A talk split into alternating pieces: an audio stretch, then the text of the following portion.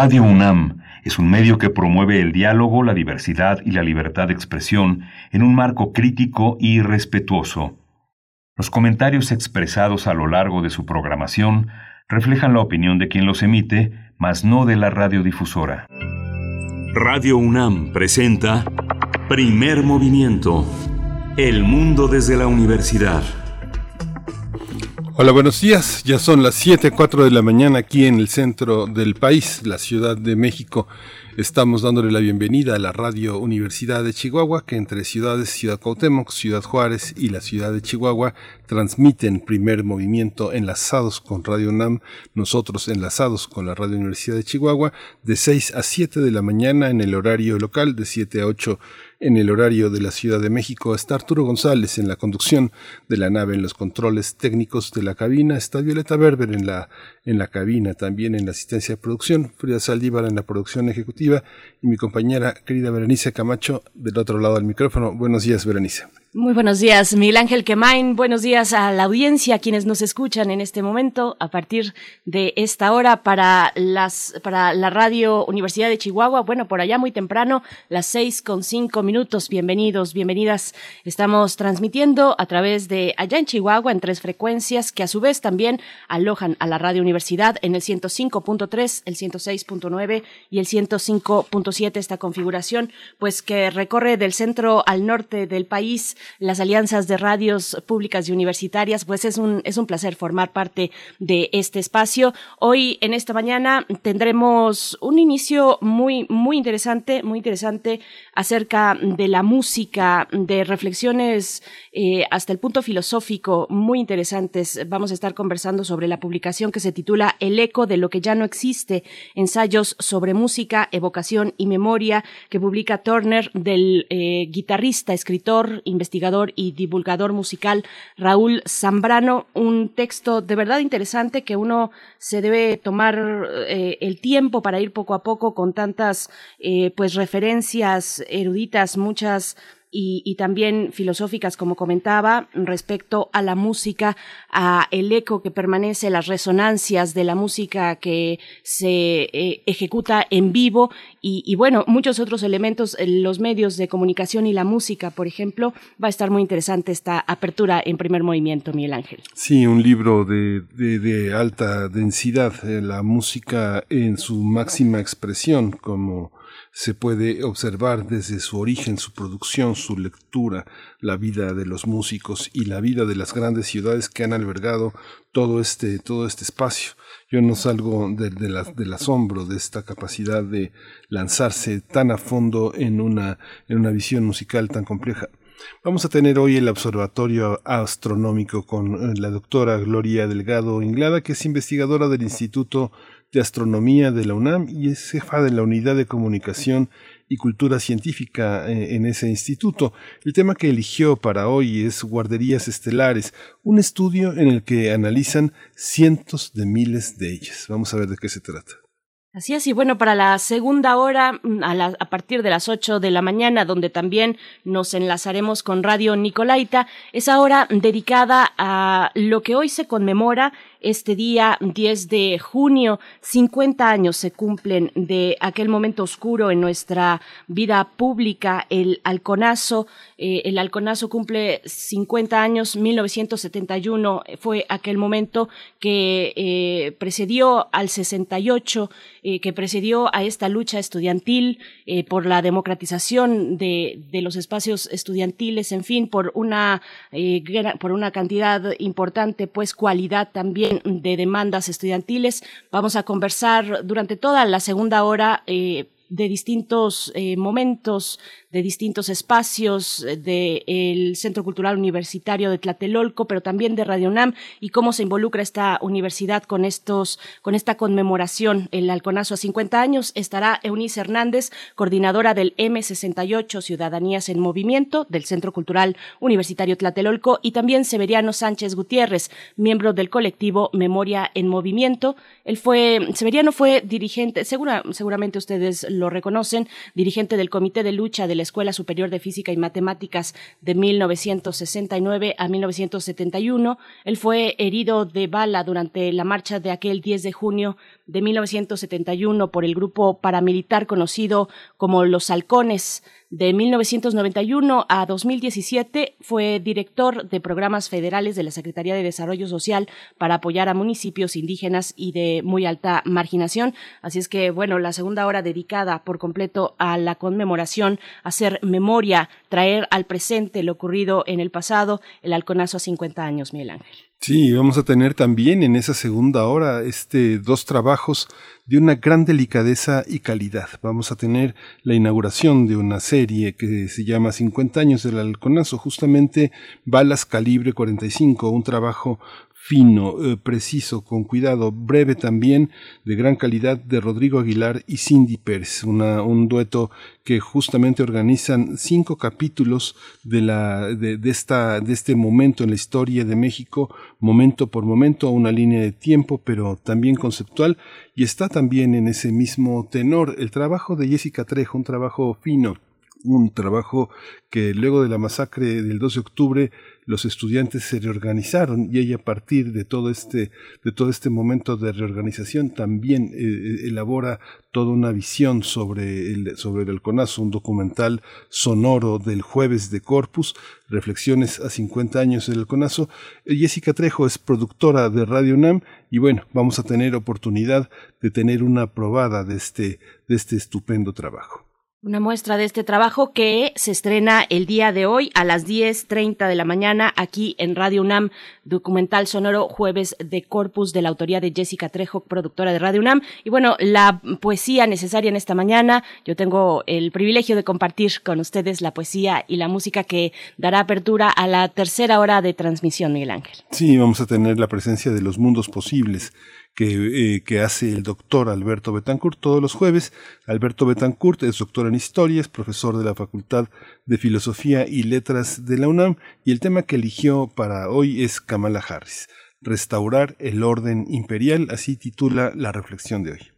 Así es, y bueno, cerramos con Derechos Humanos, hoy que es jueves.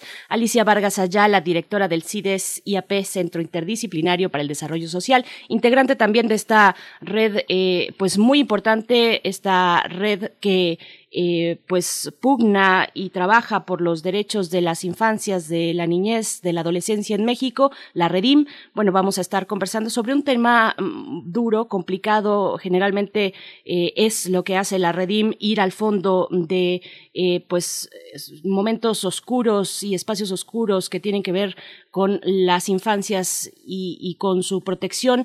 El informe sobre la violencia sexual en las escuelas es eh, el tema que abordará Alicia Vargas Ayala en esta mañana de jueves. Sí, vamos a tener. Y bueno, vamos a nuestra información diaria relacionada con COVID-19. COVID-19. Ante la pandemia, sigamos informados. Radio UNAM. La Secretaría de Salud informó que el número de decesos por la enfermedad de COVID-19 aumentó a 229.353 lamentables defunciones, todas ellas. De acuerdo con el informe técnico ofrecido ayer por las autoridades sanitarias, los casos estimados son 2.626.998, mientras que las vacunas contra COVID-19 aplicadas en México suman 35.166.248 dosis.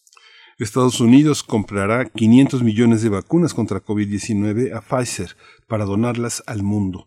De acuerdo con diarios, eh, con el diario Washington Post y, de, y el New York Times, ayer el presidente Joe Biden dijo que durante su gira europea presentará una estrategia de vacunación global para poner fin a la pandemia, pero no dio más detalles. El mandatario participará en la cumbre del G7 que se realizará durante tres días en el Reino Unido. En información de la UNAM, el rector de esta universidad, Enrique Graue Vigers, y la secretaria de Educación Pública, Delfina Gómez Álvarez, firmaron un convenio de colaboración para coordinar acciones a fin de diseñar, construir y desarrollar el sistema integrado de información de la educación superior. Es un método de alcance nacional y será una herramienta de apoyo en los procesos de planeación, programación, seguimiento y evaluación de las políticas de educación superior.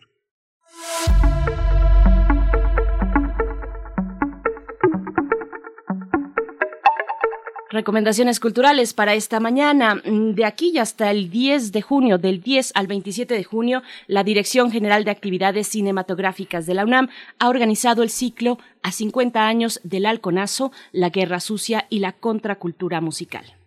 Este ciclo comienza hoy con la película Halcones, Terrorismo de Estado de Carlos Mendoza Opetit, que podrá verse por 24 horas a través de la página filmoteca.unam.mx. Y bueno, el ciclo continuará el sábado 12 de junio con Flor Enotomí de Luisa Riley, el sábado 18 de junio con La guerrilla y la esperanza de Gerardo Tort, el domingo 20 de este mes Trazando a Leida de Christian Buchhardt, el viernes 25 con Rosario de Schula Ehrenberg. Y finaliza el 27, el domingo 27 de junio con Rupestre, el documental de Alberto Zúñiga Rodríguez. Así es que bueno, la Filmoteca ofrece este ciclo, este ciclo a partir de la Dirección General de Actividades Cinematográficas del 10 al 27 de junio. No se lo pierdan, www.filmoteca.unam.mx. Y bueno, vamos con nuestro primer corte musical, Miguel Ángel. Sí, la Femme d'Argent presenta Si no estás.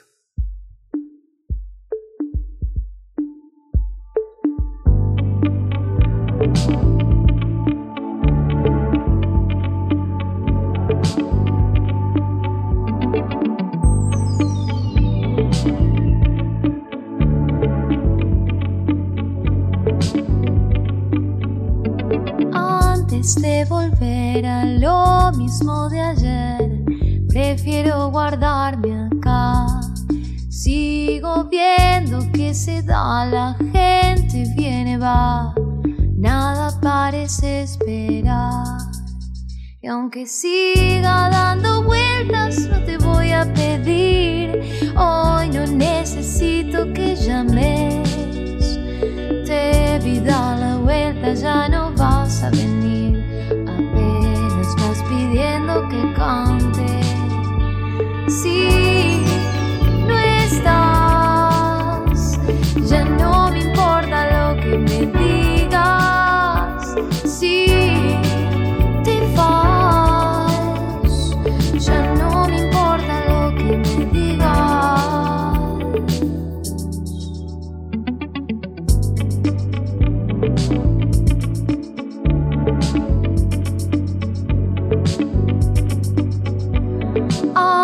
De volver a lo mismo de ayer, prefiero guardarme acá. Sigo viendo que se da, la gente viene, va, nada parece esperar. Y aunque siga dando vueltas, no te voy a pedir, es que lo intenté y no vale. Te vi dar la vuelta, ya no vas a venir vas pidiendo que cante. Si no estás, ya no me importa lo que me digas. Si te vas, ya no me importa lo que me digas. Lo ves tan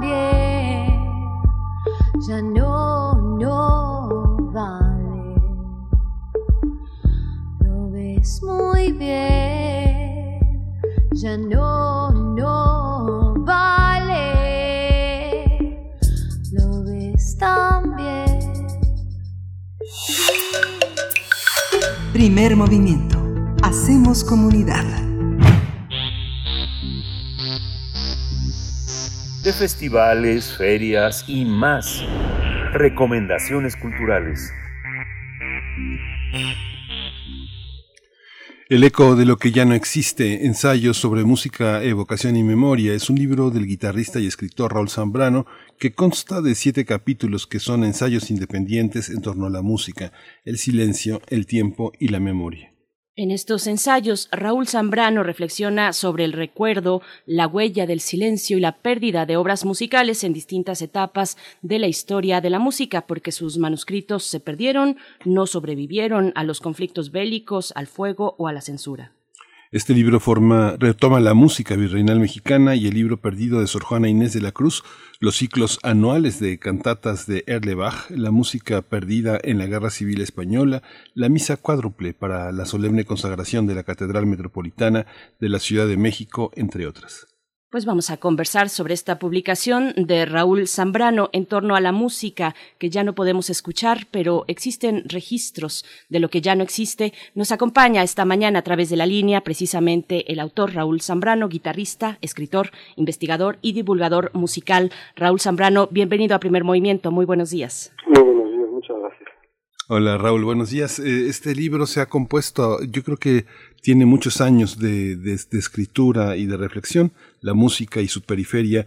¿Cómo, cómo encontrar? Eh, a menudo pensamos en la arquitectura, en las guerras que han deshecho eh, grandes monumentos, grandes espacios, pero pocas veces se reflexiona en el conjunto de las pérdidas musicales debido pues a la propia actividad del hombre, la guerra, el olvido. ¿Cómo, cómo pensaste ese libro?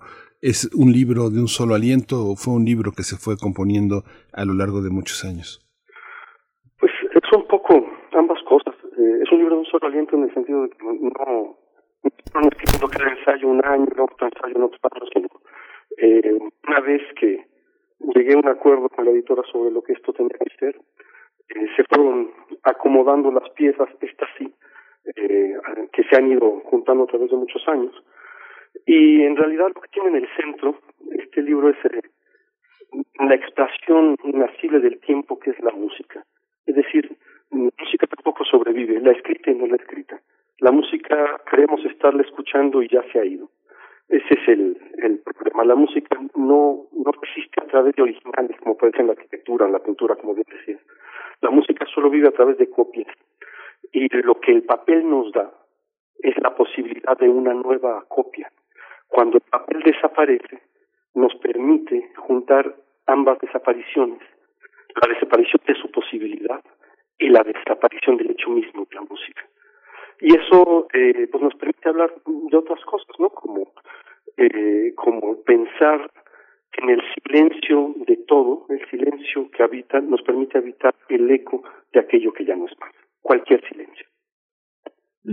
Raúl Zambrano, ¿qué, ¿qué, consideraciones compartir respecto a nuestras maneras de escucha? Eh, menciona usted el papel en el primer ensayo también está la participación de la radio, la emergencia de la radio, del de el medio de comunicación masiva que se convirtió la radio y que fue la radio desde su inicio. ¿Qué, qué maneras de escucha eh, se consideran en el libro las resonancias de la música en nosotros hoy, a diferencia del pasado? Por un lado está la enorme perturbación que produce el tener que estar administrando fuerza y casi como una esclavitud la enorme cantidad de información que recibimos de parte de los componentes culturales y tecnológicos que nos han sido medianamente impuestos. Eh, desde luego producen una maravilla, la maravilla de estar platicando ustedes conmigo ahora, eh, a, tanta distancia, pero también rompe de alguna manera o fragiliza más bien eh, la posibilidad del hecho presente de la música. La música se erige en un presente preciso y exacto, y es muy fácil que lo perdamos, como es muy fácil que perdamos el presente de casi cualquier cosa. Mm, estamos casi condenados, exiliados del presente. Tenemos una visión futura todo el tiempo, porque nuestra cultura, nuestras herramientas nos empujan a ver hacia el futuro y no estar en el presente. La música solo nos pide una cosa, estar. Y ese es el, quizás el, el, demonio, el peligro, la enorme tentación que una herramienta como la radio, la grabación, los medios digitales nos imponen. Raúl, eh, hay una hay un aspecto en, el libro que me parece que es que eh, evidencia la existencia de, de, la, de la gran música, de la música orquestal, de los grandes compositores y los grandes intérpretes a partir de su existencia en las grandes escuelas y en las grandes eh, organizaciones musicales que los estados fundamentalmente nacionales eh, prohijan o las cortes o los eh, grandes reyes que colocan en sus cortes a los grandes músicos. Hay un espacio musical que no, que no pueda ser alojado exclusivamente en esos espacios de, creación. Es tan grande la música, tan compleja la vida de las orquestas, los, los, eh, los conjuntos, que, que, es muy difícil de que sea pensado fuera de esos espacios. No, yo, bueno, no sé, yo no, no sabría eh, decir con precisión en qué consiste la organización de un organismo tan complejo como ser una orquesta y que a lo largo de la historia hemos visto que es un organismo que siempre ofrece problemas de convivencia humana. Esto es realmente una cosa muy compleja, pero yo no, puedo hablar de eso. Lo que sí puedo decir es que la música, la belleza en general, eh, es, eh, tiene un encuentro preciso con nosotros y puede ser dado en cualquier momento. No se necesita ni un gran intérprete, ni una gran orquesta, ni una sala dispuesta para ello. La, la experiencia con la belleza se atrapa en momentos los más inopinados a veces. Bueno, dentro de los eh, conceptos o categorías, ya podríamos llamar así, porque son muy complejas, abordadas en este libro, está el silencio y la referencia, por supuesto, obligada a John Cage. Eh, ¿qué, reflexiones acerca del silencio aborda el libro? ¿Por, qué el silencio es importante en la música y, y es asible el silencio al humano? en realidad el silencio lo es todo. En el silencio del final de toda obra está el silencio del final de cualquier cosa. Eh, el, el, el, asunto con el silencio es eh, con el silencio al final de una obra, que es como comienza el libro, es que digamos que al avanzar en el tiempo, al estar escuchando una obra y hacerla transitar temporalmente en nuestra, en nuestra presencia, vamos estableciendo unidad, a través de las muchas dualidades que la música nos ofrece, nosotros participamos de su organización y establecemos una unidad que depositamos en el siguiente momento y así al siguiente momento. Al final, el silencio del final recibe la delicada presencia de ese último gesto de unidad que tenemos. Eh, quizás eh, Cage eh, quiso hacer que su obra solamente fuera eso, pero en cierto sentido nosotros depositamos eh, eh, la delicada presencia de algo que ya no es más. En el caso de Cage nada fue. Por eso creo que prefiero otros silencios intencionales en obras musicales como puede ser de Schulhoff o, sin duda, el de Ligeti, que nos deja casi como una broma, pero en realidad es un gesto de, enorme profundidad, eh, muy conmovedor, de siete compases en silencio al final de su luz eterna hay una visión también en, el libro dedicada profundamente a la literatura, a una literatura que viene de lo escénico, que viene del teatro, del libreto, de la ópera, pero sobre todo eh, de la poesía, y es un libro que trae la poesía como pocos. Generalmente vemos eh, una pedacería de poesía citada. Aquí hay muchas piezas casi completas. Es muy, es muy interesante los análisis que se hacen en su relación. ¿Cómo está determinada la, la, la literatura musical con la literatura eh, poética, con la literatura teatral escénica? ¿Cómo conviven? ¿Cómo se da esta, esta relación? ¿Cómo la observas al, al, interior de tu propio, de tu propio libro, Raúl? ¿Cómo, ¿Cómo podemos encontrarnos como lectores frente a, una, frente a estos eh, grandes hilos. No es una historia de la literatura y tampoco es una historia de la poesía, sino de sus intenciones de cruzarse. Un poco, si nos hablas de qué te encontraste al final de la escritura del libro y como lector propio de tus propias eh, de tus propios textos frente a este tema. Muchas gracias por esa pregunta. Este, eh, pues yo pienso que es muy valioso porque me permite hablar de algo que quizás es una confesión y debo pedir disculpas a mi editor, debo pedirles disculpas a ustedes. En el fondo no es un libro de ensayos, es un libro de poesía. Yo tengo que decir que es un libro de ensayos porque cuenta ciertas historias y porque si no Turner no lo hubiera publicado. Turner no, no, no publica ni ficción ni poesía. Eh, pero es, es más bien un libro de poesía. Y hay que leerlo así como un libro de poesía, porque si no solamente tendría interés para los que eh, para que sean avestrados en, en, la complejidad del lenguaje técnico de la música, y no es así. Yo creo que hay, hay un momento en que nosotros entendemos más allá de la razón, o más bien habría que citar a Matías Zambrano, la razón poética como organismo que nos permite, o como herramienta que nos permite habitar otra forma de la palabra, no la forma de la palabra enciclopédica, el logos aristotélico, que lo encierra todo y lo contiene en una definición tan clara y precisa que casi la encierra en una tentación fáustica de un cuerpo perfectamente articulado y que está contra la música, que es más bien arte del tiempo y del número. Eh, la música podría ser una definición del tiempo vuelto alma, merced del número. Y entonces podríamos encontrar entre el logos y el número un intermedio, eh, que es la poesía, cuando la palabra se deja tocar por el número y abre su espacio y rompe su definición precisa, articulada y perfecta para volverse imperfecta y desaparecer. Eh, de alguna manera, todo el lenguaje de, de la poesía y todo el lenguaje de la música, por eso es tan fascinante cuando se juntan, cuando consiguen esa obra de arte total, podríamos decir que es la conjunción de un texto musicado, eh, es lo, lo que nos permite eh, habitar, decir y entender eh, todo eso que ya no es más. Expresar y parecer todo eso que ya no es más. Por supuesto, Raúl Zambrano, yo iba precisamente para allá, para el arte total, eh, pensar el evento de la música en un autor, por ejemplo, como Wagner, con esta idea del arte total. ¿Ahí la escucha es, es suficiente para participar en el evento musical? Yo creo que sí. Lo que más eh, ni siquiera se necesita saber alemán. Yo sé que mucha gente estará en contra de eso, pero escuchamos tantas veces Wagner tan mal cantado, una mala pronunciación en alemán que poco le importa, igual que Bach. Cada vez que oímos Bach o Beethoven en México, normalmente tenemos una pronunciación muy poco cercana a la germánica, pero realmente es mentira, porque quien conduce no el texto ni la pronunciación, sino la posibilidad de que tenga un cuerpo inasible como es la música.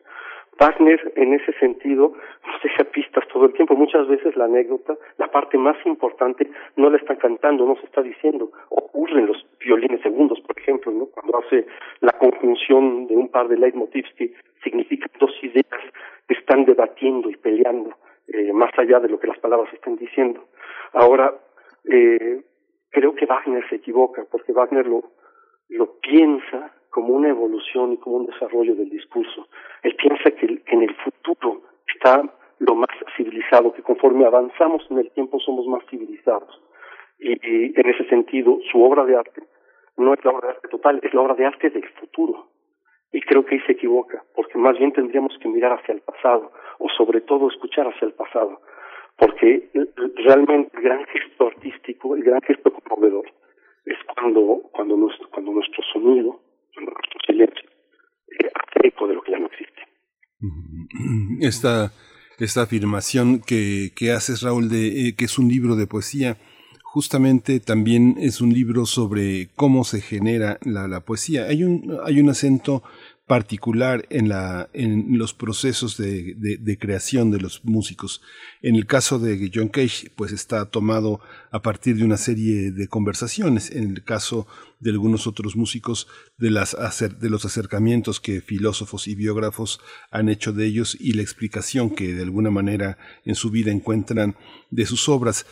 ¿Cómo determinar estos procesos de creación en, en la música. Como escuchas, como lectores, podemos eh, tener esa huella de los primeros momentos, de los primeros pasos de una composición. Ahora que lo mencionas, estas, estos, estos intersticios hablan mucho de los orígenes y de las ideas que los músicos tienen de ellos mismos, del futuro y de su pasado.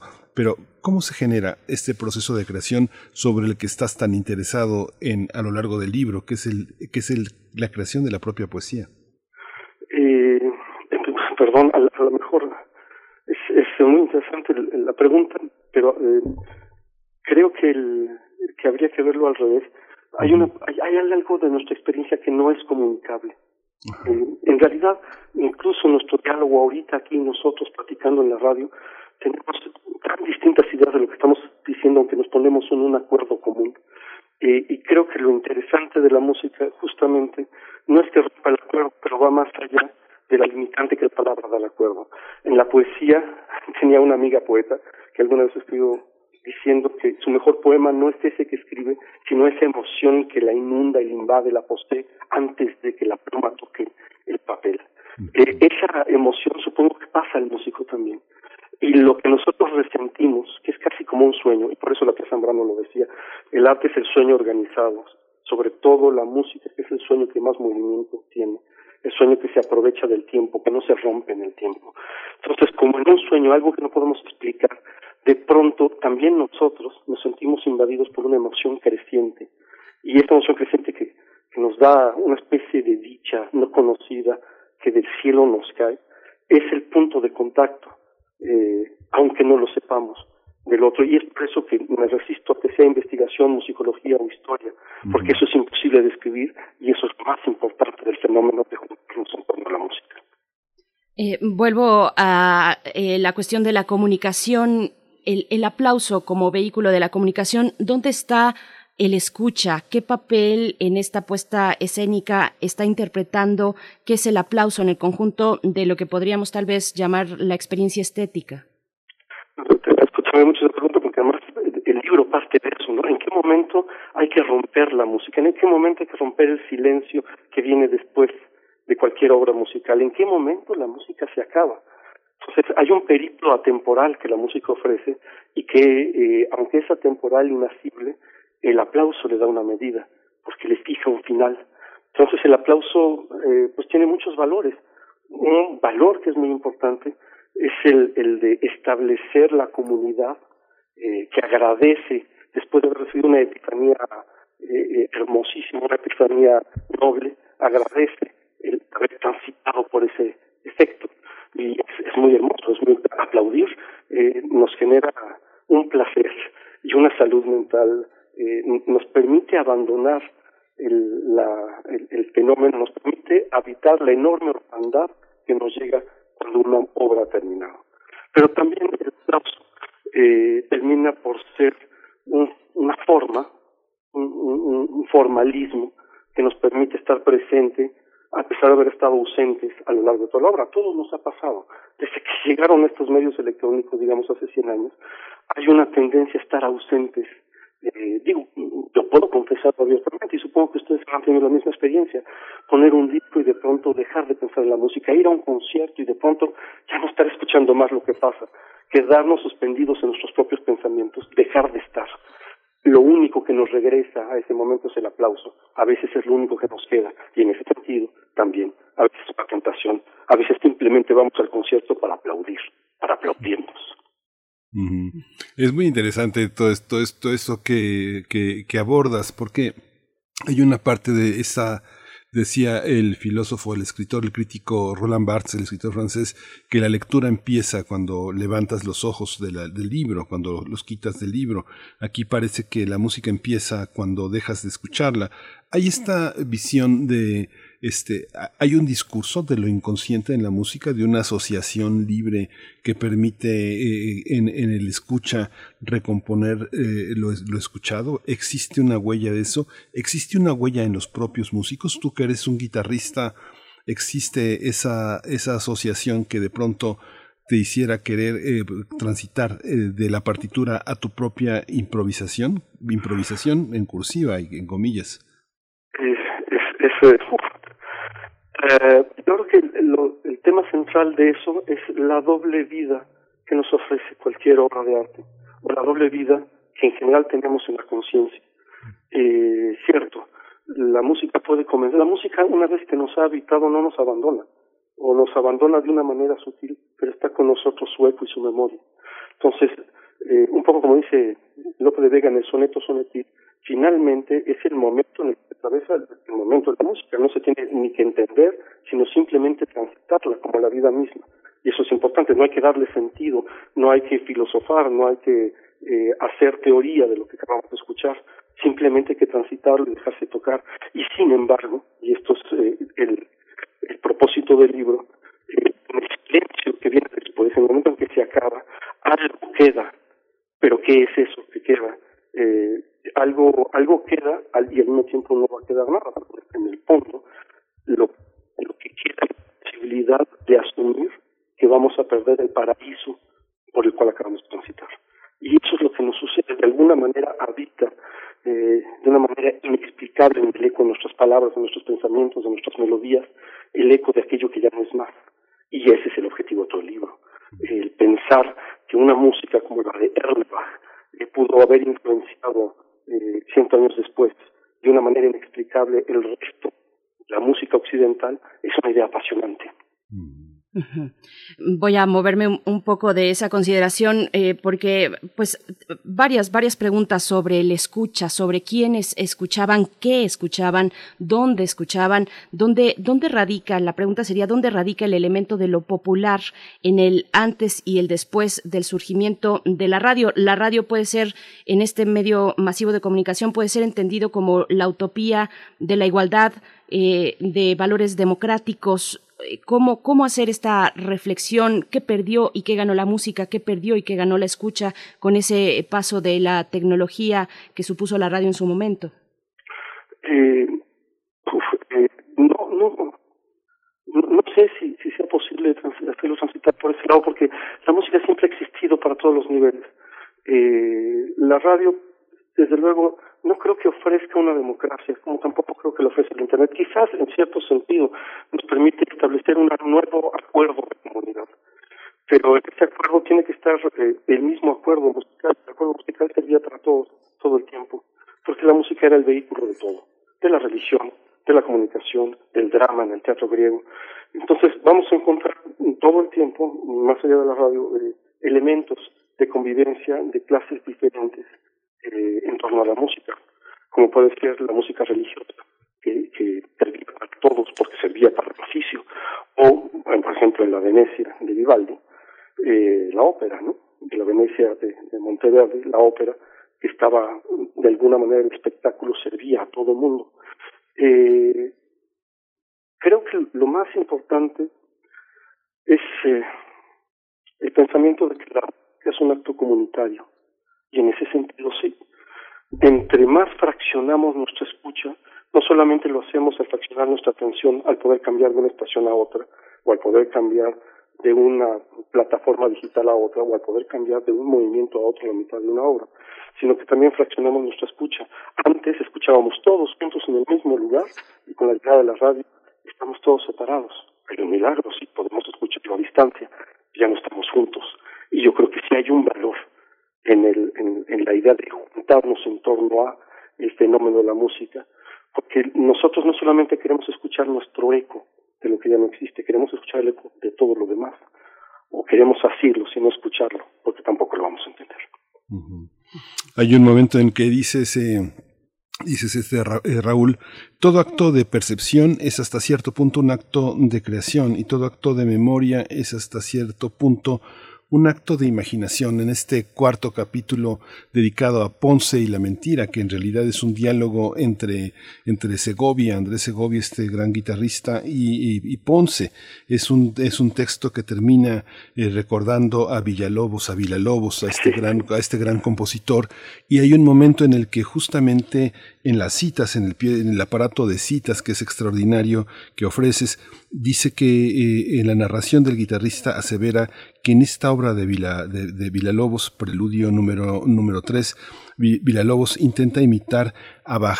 Pienso, pienso, ¿qué pensaría un niño? Un niño que está incursionando en el piano, un niño de 6 años, de 7 años, un niño que empieza y que no sabe de dónde viene la música, ni sabe, ni puede tener una imagen clara de, de Viena, de, eh, del mundo alemán, del mundo europeo y por supuesto menos de los compositores. ¿Cómo se organiza en la mente la geografía musical para alguien que no tiene una conciencia histórica ni del origen de la música ni el origen de los personajes? ¿Es posible eso? Pienso en un niño, pienso en esta, en esta incursión que se hace cuando se empieza uno a familiarizar con un instrumento. Pienso en el piano, pero también puede ser la armónica o el sax, por ejemplo. Pues, este, eh, eh, bueno, ahí hay, hay, muchas cosas que decir. En primer lugar, es un pícaro, este Segovia. Eh, y esa carta, la descripción que hace, yo no puedo decir que sea absolutamente cierto. Es absolutamente cierto que lo escribe. eh, pero no sé si eso pasó así en la velada o simplemente quería rendirle un cumplido a su amigo y, y, con, y con cómplice y colaboradores que era amante de para ponderarlo por encima de Villalobos a la hora de, de querer emular a Bach en la guitarra. Eh, ciertamente la noción era la de la mentira, justamente para haber una especie de disposición. El gran gesto de Ponce es que él se deshace de la noción de la paternidad de la obra. Él ya no dice yo seré el autor, la suelta a un pasado que se vuelve inalcanzable justamente por eso, porque está 200 años antes que él, en un autor que no es él y que al mismo tiempo lo fue mientras le escribió. Eh, y en ese sentido, cierto, tenemos la impresión de que la musicología es la gran herramienta para interpretar la música antigua porque nos permite llenar de sentido y significado los textos, entender cómo se hacía la música antes. Pero es también una tentación fáustica. Le damos nuestra alma a la circunstancia y no a la belleza. Y es mucho más importante la belleza que su circunstancia. Eh, si un niño eh, desposeído completamente de todo referente puede leer un poema de Lope, eh, un, un, texto griego antiguo, eh, encontrará los mecanismos de la belleza, porque es mucho más importante la belleza presente para ese niño que el entender sus circunstancias. La circunstancia es un estorbo y eso a los musicólogos nos cuesta entenderlo. Raúl Zambrano, nos vamos acercando ya al cierre, a la suspensión de este evento, de esta charla que ocurre a distancia, además mm, con, con, gran distancia ahora por las condiciones sanitarias en las que estamos, pero no quiero dejar de eh, preguntar acerca de las consideraciones que, eh, conjuga el libro sobre la música virreinal mexicana, sobre el libro perdido de Sor Juana, de Sor Juana Inés de la Cruz. ¿Qué decir al respecto? Eh, muchas gracias por la entrevista. En segundo lugar, eh, antes de que se me olvide, el, el texto es de Gerald Edelman, lo de todo acto de percepción, es el presente recordado, para que no, no vaya a pensarse que es un texto mío y se me vaya a acusar de plagio. eh, regresando al asunto de, de la capilla Bernal, pues pasa un poco lo mismo. Al establecer la circunstancia de las cosas como una prioridad, como un criterio de organización del pensamiento, damos jerarquía y hay una colonización cultural, porque está el detentor de la información que me va a permitir dar significado a las cosas. Y ese detentor, que es el musicólogo, el especialista, determinará un canon. ¿Qué es importante saber? ¿Qué autores es importante tocar? Eh, ¿Qué repertorio es el significativo para una historia de la música? Y eso es eh, una colonización cultural que nos ha impedido eh, trabajar con la emoción que esto produce nuestro repertorio, el repertorio de las capillas musicales hispánicas, particularmente en México, que ha sido un, periodo de, de, enorme gloria en los ecos de un pasado glorioso, decía Aurel Tello, una serie de, radio de Limer hace muchos años. Y, y en ese sentido, sí hay una diferencia, la diferencia es que la evolución musical, como toda evolución en la historia, supone una serie de renuncias. Eh, en Europa ya se había hecho una renuncia que en América no se había hecho. Es decir, hay una síntesis particular en el siglo XVII que solamente puede ser americana y diría aún más mexicana, eh, y que es apasionante porque no hizo una renuncia inútil. Hay que abordar ese eh, catálogo, ese repertorio con esos oídos, con los oídos de quien no piensa que es algo arcaizante, algo que ya estaba pasado de moda, sino al contrario. Y de eso es claro ejemplo el caracol de la cruz, porque explica todos esos elementos que después se extraviaron para un olvido. Y esos elementos están en un poema, y eso es lo apasionante de este libro. Pues Raúl Zambrano, este, llegamos al fin. Muchas gracias por esta, por esta conversación de una, de una eh, deliciosa complejidad. El libro también tiene esa complejidad eh, profunda que tiene la poesía. Hay que leer varias veces lo que se escribe y el eco de lo que ya no existe, ensayos sobre música, evocación y memoria, ensayos que así le puso el editor Turner Música. No, no, así le puse yo, yo tengo que confesarlo, pero por engañar a todo el mundo y me disculpo con ustedes y ustedes son los primeros en saberlo. Perdón. Muchas gracias. Lleno, lleno de música, lleno de una, una bella y cuidada edición que hay que leer muchas veces y hay que leer desde muchos horizontes todos tenemos una, una parte, una, una parte en esta, en esta fiesta que es, que es este libro. Muchísimas gracias, Raúl Zambrano, por tu presencia y por tu, por tu dedicación. Ojalá y pronto también podamos escucharte también como músico, como guitarrista. Pues en este sentido, si me permiten hacer el comercial de una invitación. Sí, sí, sí. A quien está en Querétaro este viernes haremos eh, una de las primeras actividades presenciales en el TAC, que es la extensión académica de la UNAM en Juriquilla, eh, presentando el libro con un pequeño recital de guitarra. El 24 de junio, que es Noche de San Juan, haremos un recital de la otra versión, que es ese programa que no pues 24 hacemos ya hace 23 años. Este, y en ese sentido también me, me gustaría invitarlos, vamos a ir hablando de lo que el libro habla los siguientes tres martes en los 94 de 7 a 9, ahora que supongo se restablecerá el horario, porque según nos informaron ayer, las conferencias de la tarde de la Secretaría de Salud eh, encontrarán otro formato. Y en ese tenor me gustaría aprovechar este medio para expresar mi gratitud, admiración y respeto por el doctor Hugo López Gatel y todo su equipo que han hecho un trabajo extraordinario, eh, no solo en lo que refiere a la pandemia, sino en lo que refiere a la salud en este gobierno. Muchísimas gracias, eh, Raúl Zambrano. Nos quedamos con todo eso, con todo eso que dices. Vamos a darle seguimiento, lo vamos a colocar en nuestras redes sociales y muchas gracias por este, por este apunte y por esta, por esta precisión de que este libro continúa no solo en el papel, sino también en la radio y ya, afortunadamente también de, de manera presencial en este campus de Juriquilla en Querétaro. Muchísima suerte este viernes con la presentación y bueno, seguimos, seguimos a la obra, querido Raúl Zambrano. Muchas gracias, un abrazo. Gracias. Hasta pronto, Raúl Zambrano. Bueno, Turner Música eh, presenta El eco de lo que ya no existe, ensayos sobre música, evocación y memoria de Raúl Zambrano. Vamos a hacer una breve pausa musical y volvemos. Vamos.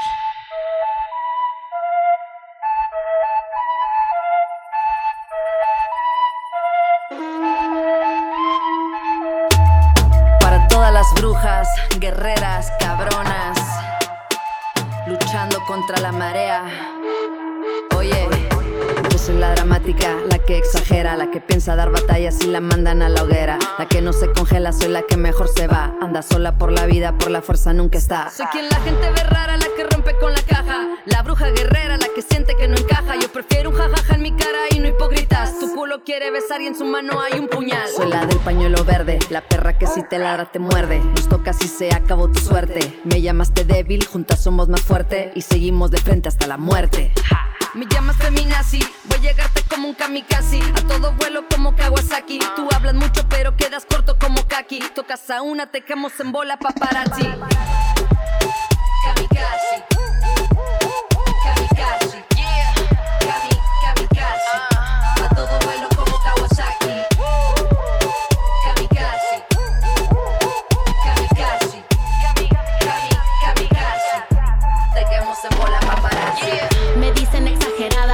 si no tuviera mil razones para estar bien emputada.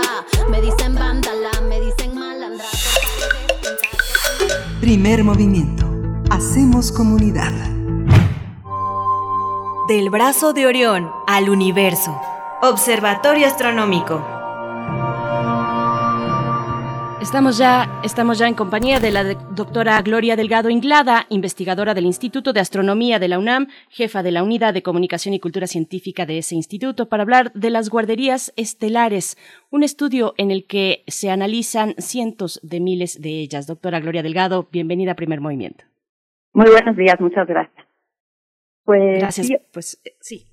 Comienzo. Eh, sí, les quiero hablar de, de un artículo que justamente, como mencionas, eh, estudia un montón de estas guarderías o maternidades o incubadoras estelares. Eh, se ha publicado en la revista Astrophysical Journal y el primer autor es Adam Leroy, que es de la Universidad del Estado de Ohio en Estados Unidos.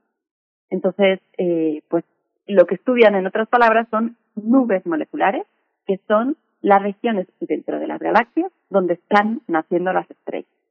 La nube molecular que tenemos más cerca de nosotros es la de Tauro, que está a unos 400 años luz, pero es una nube oscura si la miramos con telescopios visibles, de los más habituales, porque en ella no hay estrellas muy grandes, muy masivas, que la estén iluminando.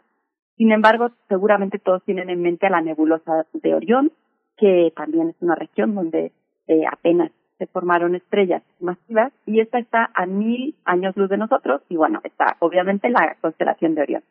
Entonces, regresando a- al estudio, pues es parte de un proyecto que se llama PANG con PH y esto significa que, eh, bueno, en inglés es Physics at High Angular Resolution in Nearby Galaxies, que lo que quiere decir en español es que lo que van a estudiar es la física que hay en galaxias cerca de nosotros y para ello van a usar alta resolución espacial o lo que es lo mismo, mapas muy detallados de estas galaxias.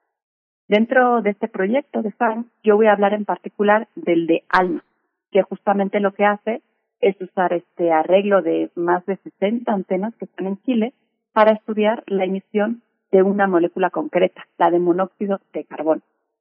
Esta molécula decimos que es trazadora o indicadora de la formación estelar o de las nubes moleculares. Es decir, si encontramos emisión de esta molécula de monóxido de carbono, es que estamos mapeando una región fría y densa como lo son, de hecho, las nubes moleculares.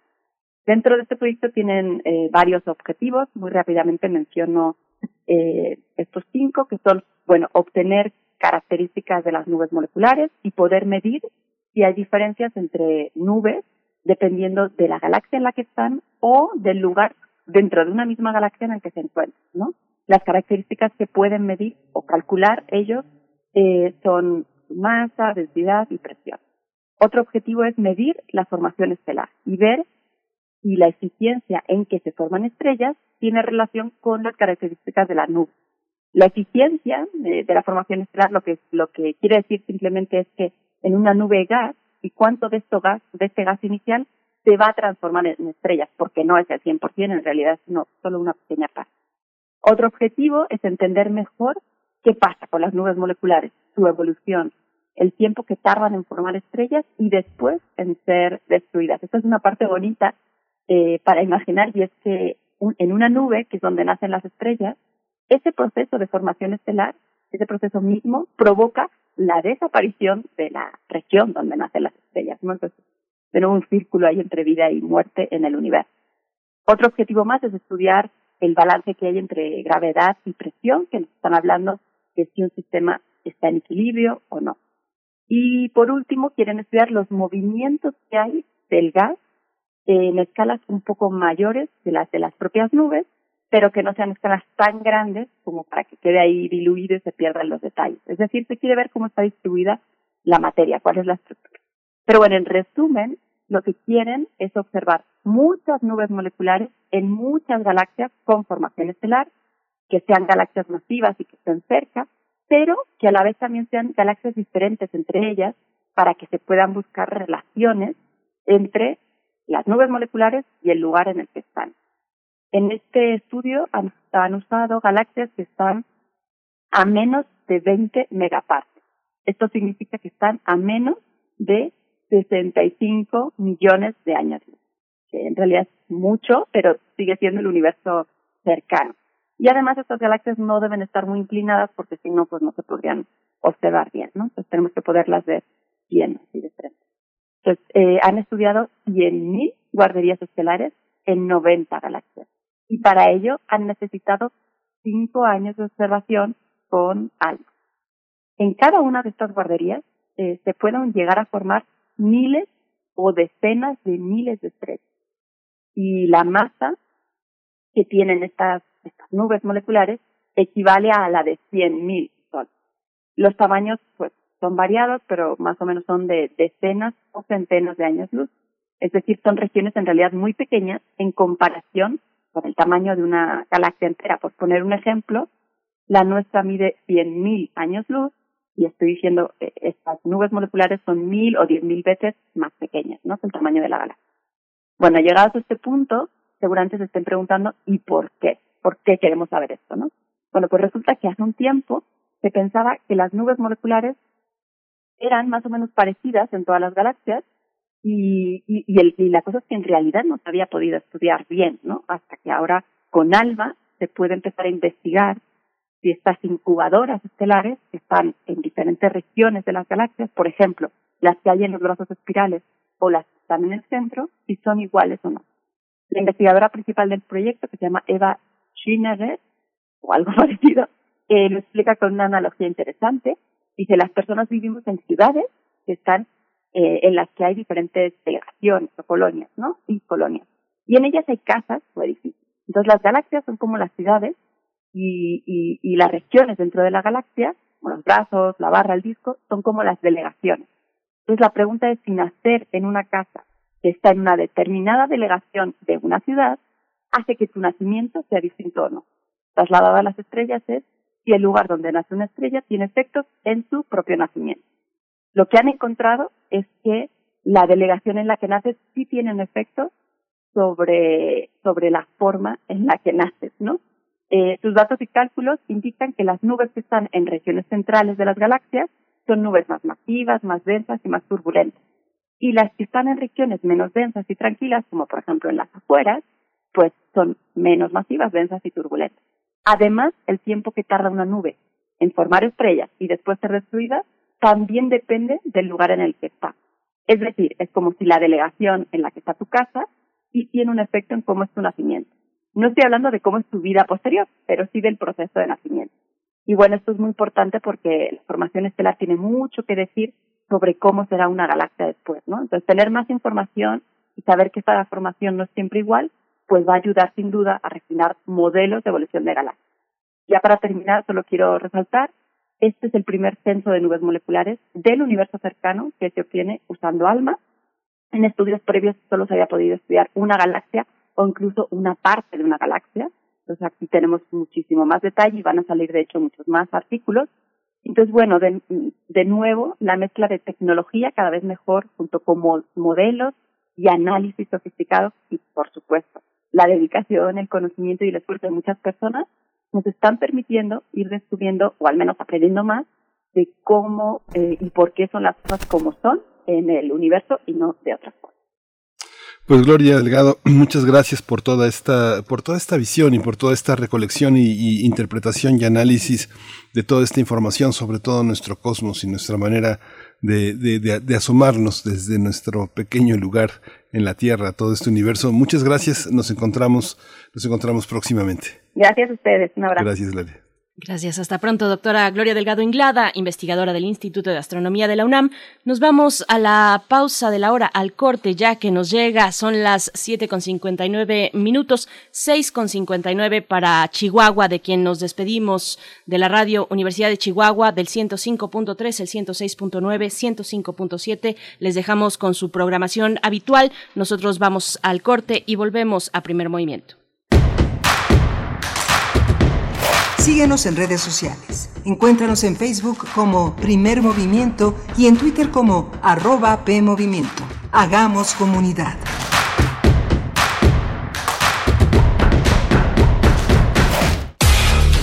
En la vida cotidiana se reflejan las problemáticas sociales, con diferentes causas y consecuencias. Pensemos juntas y juntos las posibles soluciones. Vida cotidiana. Análisis de nuestro día a día. Viernes a las 16 horas, después del corte informativo. Si sucede a nuestro alrededor, es importante. Radio UNAM, Experiencia Sonora. El INE es la única fuente oficial de los resultados electorales y los comunica de tres maneras. El conteo rápido informa las tendencias de los resultados finales la misma noche de las elecciones, a partir de una muestra aleatoria y representativa de las casillas.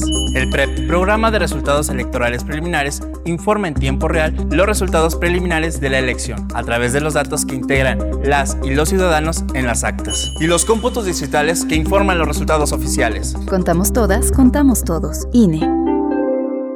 Las estaciones de búsqueda, rescate y vigilancia marítima trabajan todos los días del año. Cuentan con una flota moderna, tecnología de punta y personal especializado. Que vigila los mares y costas del país. Con honor, deber, lealtad y patriotismo, dan todo por la vida. En caso de peligro, llama al 800 Marina 1. Una armada que nació para servir a México. Secretaría de Marina. Gobierno de México. Entra en los archivos sonoros olvidados, extraños, ocultos o poco conocidos que reviven a través de Gabinete de Curiosidades, un espacio de sombras sónicas del tiempo, con Frida Rebontulet y sus almas hercianas. Todos los domingos a las 14.30 horas, Radio UNAM, Experiencia Sonora.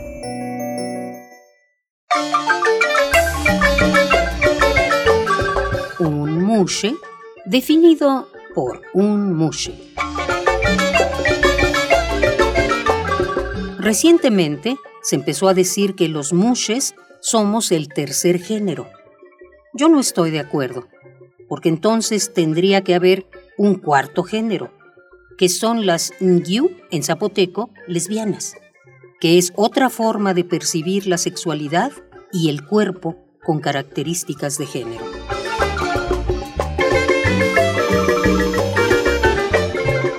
Elvis Guerra.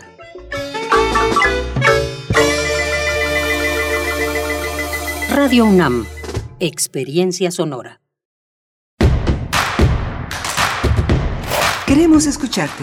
Llámanos al 55 36 43 39 y al 55 36 89 89. Primer movimiento. Hacemos comunidad.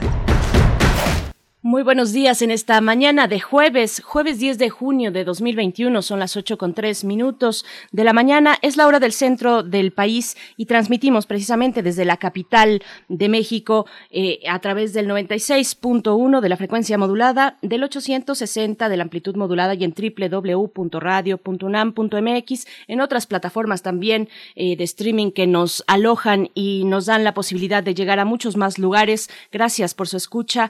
Eh, eh, saludamos también en este momento a la Radio Nicolaita, como cada mañana nos reunimos a través del 104.3, llegamos a Morelia de 8 a 9. Un abrazo y un saludo a la Universidad Michoacana de San Nicolás de Hidalgo, por parte de todo el equipo de primer movimiento, algunos a distancia, otros en cabina. Es el caso de Violeta Berber, que está en la asistencia de producción esta mañana allá en Adolfo Prieto, en compañía de Arturo González eh, en los controles técnicos, Miguel Ángel Quemain en, los micrófonos. ¿Cómo estás, Miguel Ángel? Hola Berenice, buenos días, buenos días a todos nuestros radioescuchas.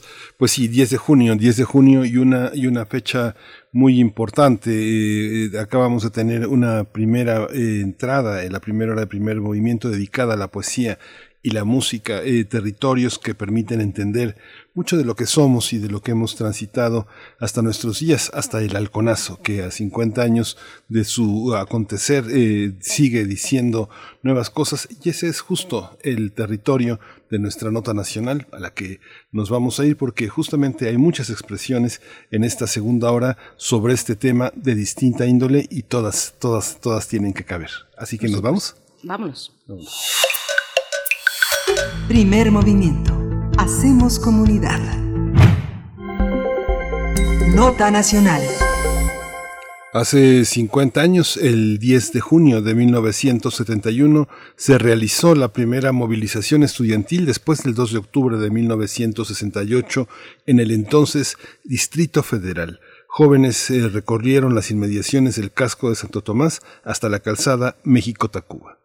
Pero al dar la vuelta en Avenida de los Maestros, la manifestación fue interrumpida abruptamente por el fuego de francotiradores apostados en las azoteas de los edificios, mientras hombres armados con palos, pistolas y rifles también atacaban a los estudiantes. Este, a este grupo paramilitar se le conoció como Los Halcones, dirigido desde 1966 por el coronel Manuel Díaz Escobar y en ese entonces subdirector de Servicios Generales del Departamento del Distrito Federal. Por ese motivo a ese hecho se le, se le conoce con el nombre de El Halconazo. Algunas investigaciones señalan que con balas calibre 45 y carabinas 30 M2 abatieron a jóvenes manifestantes quienes corrían para poder, poder, salvar sus vidas. Sin embargo, la persecución acabó después de horas porque incluso los hombres armados intimidaron a los médicos en las salas de urgencia de los hospitales para que no atendieran a los manifestantes heridos, pues el objetivo era matarlos. Hasta la fecha, la matanza no ha sido condenada y al presidente Luis Echeverría Álvarez se le exoneró jurídicamente de toda culpa en 2009 por falta de evidencia tangible. Y como cada año, al iniciar el mes de junio, diversos grupos sociales y estudiantiles, como el Comité del 68, convocan a una marcha, esta ocasión a las 4 de la tarde, 16 horas, en las inmediaciones del metro normal rumbo al Zócalo. Vamos a conversar sobre los sucesos del 10 de junio de 1971 y el movimiento estudiantil en México. Hoy están con nosotros Eunice Hernández. Ella coordina el M68 Ciudadanías en Movimiento del CCCUT, del, del, CCUT en, Bienvenida Eunice Hernández eh, eh, a esta mañana en primer movimiento. Hola, ¿qué tal? Mucho gusto de estar aquí y compartir este espacio. Bienvenida, Eunice, muchas gracias. Eh, y bueno, por mi parte yo presento a Severiano Sánchez Gutiérrez. Él es miembro del colectivo Memoria en Movimiento. Fue dirigente del Comité de Lucha de la Escuela Superior de Física y Matemáticas de los años 1969 a 1971. Él fue herido de bala durante la marcha del 10 de junio del 71 por el grupo militar paramilitar conocido como los Halcones. De 1991 a 2017 fue director de programas federales en la Secretaría de Desarrollo Social para apoyar a municipios indígenas y de muy alta marginación. Severiano Sánchez Gutiérrez, bienvenido esta mañana especial. Gracias por compartir con nosotros una vez más a 50 años de El Halconazo. Bienvenido a Primer Movimiento. Gracias. Muchas gracias por su invitación y por que este, esta radiodifusora difunda el movimiento del 71. Gracias, eh, gracias Severiano. Eh, empiezo con, eh, con, con, Eunice Hernández. Eunice, ¿cómo distinguir lo que se pedía, lo que se quería transformar en 1968 y en 1971? ¿Es lo mismo? ¿Los estudiantes, los participantes de este movimiento quieren tomar las mismas vías? ¿Cómo distinguirlo? Parece todo parte de la misma esfera, pero hay distinciones y justamente parte de tu trabajo ha sido operarlas. Sí, pues eh, como bien ahora sí que, que hemos conversado con todos los miembros del colectivo Memoria en Movimiento y aquí Severiano pues seguramente podrá complementar mejor la pregunta. Realmente hay una continuidad en muchos sentidos entre el 68, el movimiento estudiantil del 68 y el 71. Por un lado, pues ahora sí que ha habido toda una revisión y creo que existe una idea en el imaginario de que el movimiento del 68 acabó el 2 de octubre, cuando en realidad todos sabemos que fue pues, un golpe letal, evidentemente, que posteriormente se disolvió el Consejo Nacional de Huelga. Sin embargo, la lucha continuó en diferentes momentos que creo que no han sido tan investigados, tanto en el 69 como en años siguientes, y, y creo que esta, estos hechos fatídicos del 10 de junio vuelven a poner la mira pública debido a la masacre que hubo contra estudiantes, pero sin embargo la lucha ha estado continuando y las demandas por supuesto cambiaban, eh, se enfocaban más en la democratización de las universidades. El, el 10 de junio la marcha como tal pues eh, está vinculada digamos a un hecho muy concreto que era el apoyo a la Universidad de Nuevo León, pero sin embargo había otras demandas que contribuían a, pues digamos a generar este movimiento y que impulsaba, ya lo comentará Severiano, pues a los jóvenes de aquella época a salir a las calles y volverlas a tomar, porque ese, ese espacio público de discusión y de, y de disidencia se había perdido después del 2 de octubre. Eh, creo que hay muchos paralelismos también, eh, no solamente creo que son comparables en, en el sentido de ser eh, pues dos masacres, digamos, relacionadas desde o, impulsadas desde el gobierno, sino también creo que en el hecho de cómo se llevaban a cabo hay muchas eh, cuestiones que podemos comparar, ¿no? En el modus operandi. Por un lado, la coordinación entre fuerzas armadas, granaderos, ejército, policía, grupos paramilitares, en su momento el batallón Olimpia, luego los halcones. Eh, también, pues, este ocultamiento de, de evidencias y la creación de falsas narrativas para intentar ocultar los hechos. Creo que ahí también vemos bastante eh, coincidencias. Por supuesto, pues en las prácticas de represión, que, como sabemos había todo un repertorio que incluso se fue perfeccionando en años posteriores con la guerra sucia, de, espionaje, de tortura, incluso de detenciones y posteriormente de esta figura que creo que todavía nos hace falta entender mejor, que es la, de la del detenido desaparecido, que pues encabezaría las luchas sociales de los 70. Y bueno, pues por supuesto esta eh, otra parte que ha sido la imposibilidad de meterlos en la caja del olvido. Creo que hay un trabajo muy importante que han hecho los diferentes colectivos y los diferentes participantes del 68 y del 71, que en cierto sentido eran los mismos, solo que más jóvenes y ya habían llegado a la universidad, eh, de, de justamente que no se olviden estos hechos. Y creo que ahí, si bien a veces destacamos los, el lado, digamos, más oscuro de estos eventos, creo que también es importante mirar a la organización colectiva y a la participación política que había en el momento y que creo que hay mucho que aprenderles. Yo cada vez que escucho uno de los testimonios de los participantes, en verdad me conmuevo de, de escuchar toda esta vida dedicada a las libertades democráticas que hoy gozamos muchos de nosotros. Y bueno, me gustaría que, que Severiano pues complementara después esta información porque él lo vivió, ¿no? Sí, Severiano Sánchez, adelante, es la, es la misma pregunta, un poco añadiría ¿Qué México se encontraron cuatro años después del, del 68? ¿Era el mismo México? Más perfeccionado el autoritarismo, ¿no? Bien.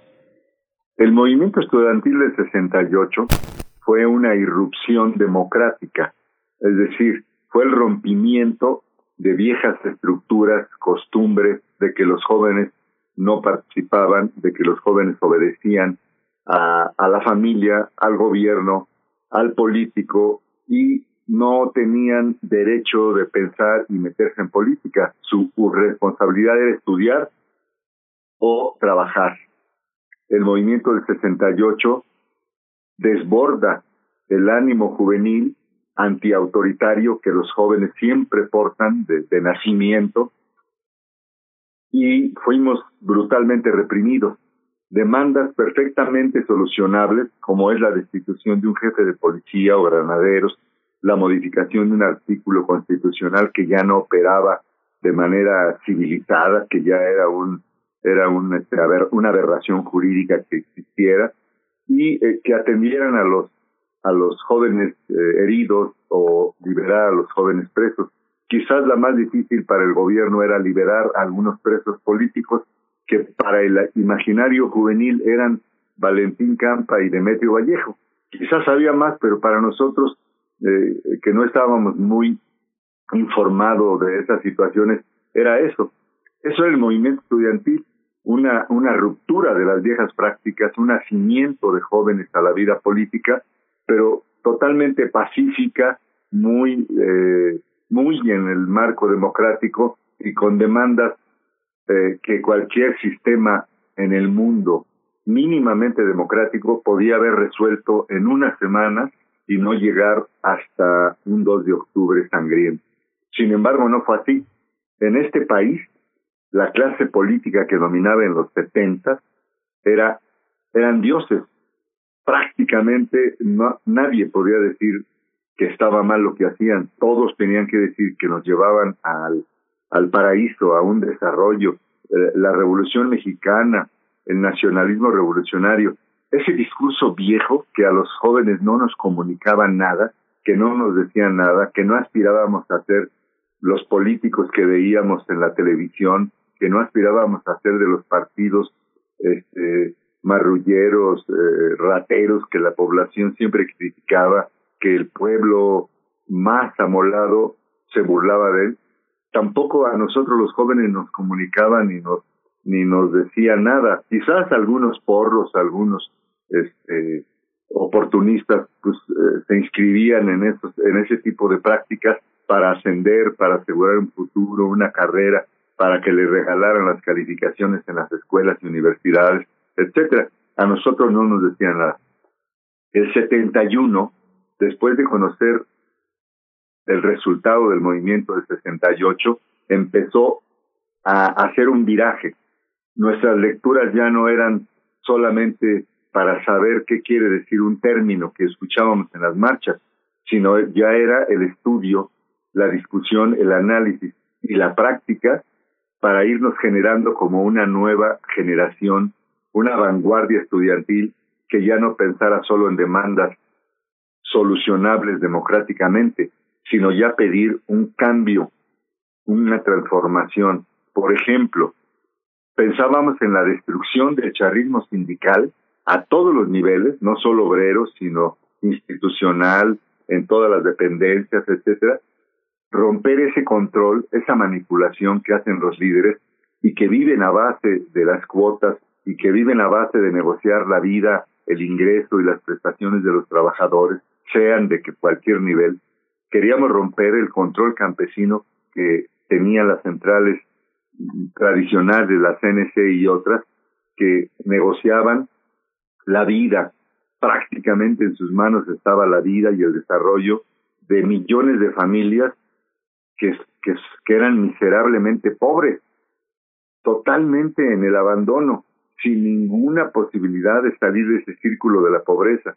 Queríamos que los pobres de las ciudades, los que nunca llegan a tener un pedazo de tierra, una vivienda por modesta que sea, que siempre tienen que andar rentando cada vez más lejos del centro de la ciudad, de sus lugares de trabajo, queríamos que tuvieran oportunidad de tener un pedazo de tierra y hacer una vida digna con su familia. Es decir, hoy, hace 50 años, estaba a punto de parir el movimiento estudiantil que venía desde el 68 y que durante el 69 y 70 lo fuimos transformando, iban a ser un nuevo movimiento estudiantil formado por jóvenes de vanguardia con una ideología ya de izquierda plenamente, que rechazábamos el nacionalismo revolucionario, que rechazábamos a los presidentes omnipotentes, omnipresentes y sábelo todo, y que rechazábamos vivir en el modelo que nos ofrecían, es decir, estudiar, hazte de una carrera, métete al partido, métete a alguna organización y vive cómodo. No importa que los demás estén jodidos, tú soluciona tu vida de manera individual, tú lucha por ti. Nosotros no queríamos eso. Entonces, esa nueva generación nace, termina de nacer en el 71. La represión pues sí es, dolorosa, es, es, es miserable la conducta de los gobernantes, pero ya nos, nos confirmaba que había que salir a otros ámbitos, que había que darle la lucha al gobierno, armarle la guerra en los sindicatos, en las colonias, en el campo, en las propias universidades, los que quisieran seguir estudiando, que le armaran la guerra que llevaran el mensaje a los nuevos jóvenes que se estaban formando en las escuelas. Y eso hicimos. Esa es la gran diferencia. Nuestra, nuestro sentido, nuestras demandas, nuestra orientación, nuestra concepción del mundo ya no era que podríamos ser democráticos y el gobierno iba a escuchar. No, eso ya no era posible. Había que destruir el sistema, tumbar al gobierno desde abajo y reconstruir todas las prácticas, todos los modos de hacer política, echar abajo esos partidos que, que, a la menor situación se vendían con el presidente, que los tenía maniatados, que vivían del presupuesto todos, es decir, crecían, se desarrollaban y vivían a costa de negociar los intereses del pueblo, es decir, el pueblo no tenía nadie que lo representara, nadie que luchara realmente por sus intereses lo engañaban diciéndole eso, pero todos vivían de la mentira, del teatro que montaba el, partido en el poder, y todos éramos engañados, manipulados, sus informes eran una danza millonaria de mentiras. Eso, eso, esa es la diferencia del 68 al 61. Los jóvenes del 68 queríamos algunas demandas sencillas. Los jóvenes del 71 queríamos asaltar el cielo. Severiano Sánchez, me sigo con, con, usted y después voy con Eunice Hernández del Secut. Eh, Severiano, ¿cómo fue aquel día? En, en una eh, invitación, digamos, a, a, conmemorar que finalmente es esto, es este día y es esta charla, eh, ¿cómo fue aquel día que nos comparta la experiencia vivencial de quien fue testigo, pero también víctima y finalmente sobreviviente del 71, como lo es usted, Severiano? ¿Cómo no? Desde la mañana estábamos en los comités preparando nuestras mantas, cartulinas, eh, las consignas, esperando que llegaran más compañeros para trasladarnos a la, a, la escuela de biológicas en el caso de Santo Tomás. Desde las tres y media llegaron decenas, decenas de grupos organizados que sumaban miles de jóvenes eh, gritando las consignas, las nuevas consignas del movimiento, la unidad obrera estudiantil, el rompimiento del control charro en el campo y esperábamos la salida. A las cinco de la tarde, ya cuando habíamos más de diez mil personas en ese en esas calles y había cientos y miles esperándonos a lo largo de toda la manifestación. Era una costumbre de los jóvenes desde el 68 que no no todos partíamos del, del lugar, o sea, no todos teníamos el modo de llegar o, o andábamos boteando, volanteando, y entonces los íbamos esperando en Reforma, en el, en el Ángel, en Bellas Artes. De esta, en el 10 de junio, muchos nos esperaban cruzando el circuito interior por el, el mercado de San Cosme, etcétera. La marcha sale a las 5 de la tarde, eh, avanza por Carpio, cruza el Canal 11, el Hospital Rubén Leñero, la, la Escuela de Comercio y Administración, da vuelta en Avenida de los Maestros hacia la Avenida México-Tacuba, donde está el metro normal, y al llegar la vanguardia a la, a la boca calle de, de Avenida de los Maestros y México-Tacuba, empieza un ataque simultáneo en cinco puntos. En el metro normal, en Amado Nervo, en eh, Sor Juana Inés, en eh, Alzate y también en el punto que está frente al Cine Cosmos, eh, Instituto Técnico y México Tacuba. En esos puntos agreden a periodistas, agreden estudiantes, se dejan venir grupos de 100, 200, muy numerosos, gritando, y nos atacan con kendos, esas varas muy, muy duras de romper eh, que se usan en artes marciales, y nos pegan estómago, cabeza, es decir, con movimientos de artes marciales. Nosotros repelemos la, la, agresión con los palos de nuestras mantas, con cinturones, con piedras, a puño limpio, y, logramos hacerlos retroceder en la primera en la primera ofensiva. Yo estoy ubicado en la esquina de Sor Juana Inés de la Cruz y Avenida de los Maestros. A mi espalda, si, si me estoy defendiendo de los halcones, a mi espalda está el edificio de la normal y otras escuelas que están eh, pegadas a la normal. Se van los hacia la calle que está a 60, 70 metros están cubiertos por una valla de, de, policías, se abre la valla, entran los halcones, sacan de los autobuses y de los camiones particulares de agentes secretos rifles, pistolas y se dejan venir otra vez hacia la normal.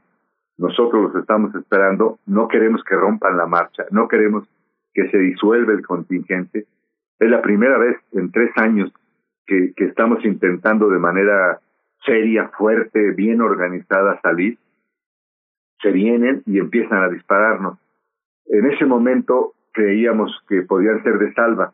Eh, eh, estamos estamos eh, confundidos, pero en cuanto vemos que empiezan a caer compañeros a un lado, a otro, heridos de balas de muerte, porque pues eran tiradores muy entrenados por militares del ejército mexicano, propios eh, militares de alto rango estaban ahí como francotiradores y entonces ya cuando vemos esa balacera volteamos y vemos una puerta de la normal abierta, una puerta de 6, 7 metros de ancho por donde entran camiones de dan servicio los camiones, autos, etcétera.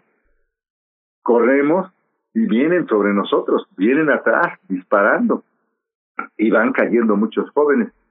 Esto sucede simultáneamente en los puntos que ya le dije y empiezan a caer. Muchos jóvenes corren por la México-Tacuba, otros se refugian en vecindades, otros corremos hacia la normal, otros que todavía no entraban a la Avenida de los Maestros reculan hacia, hacia la calle de Carpio donde está este, la ESCA, el Canal 11, todo eso, y empieza la confusión.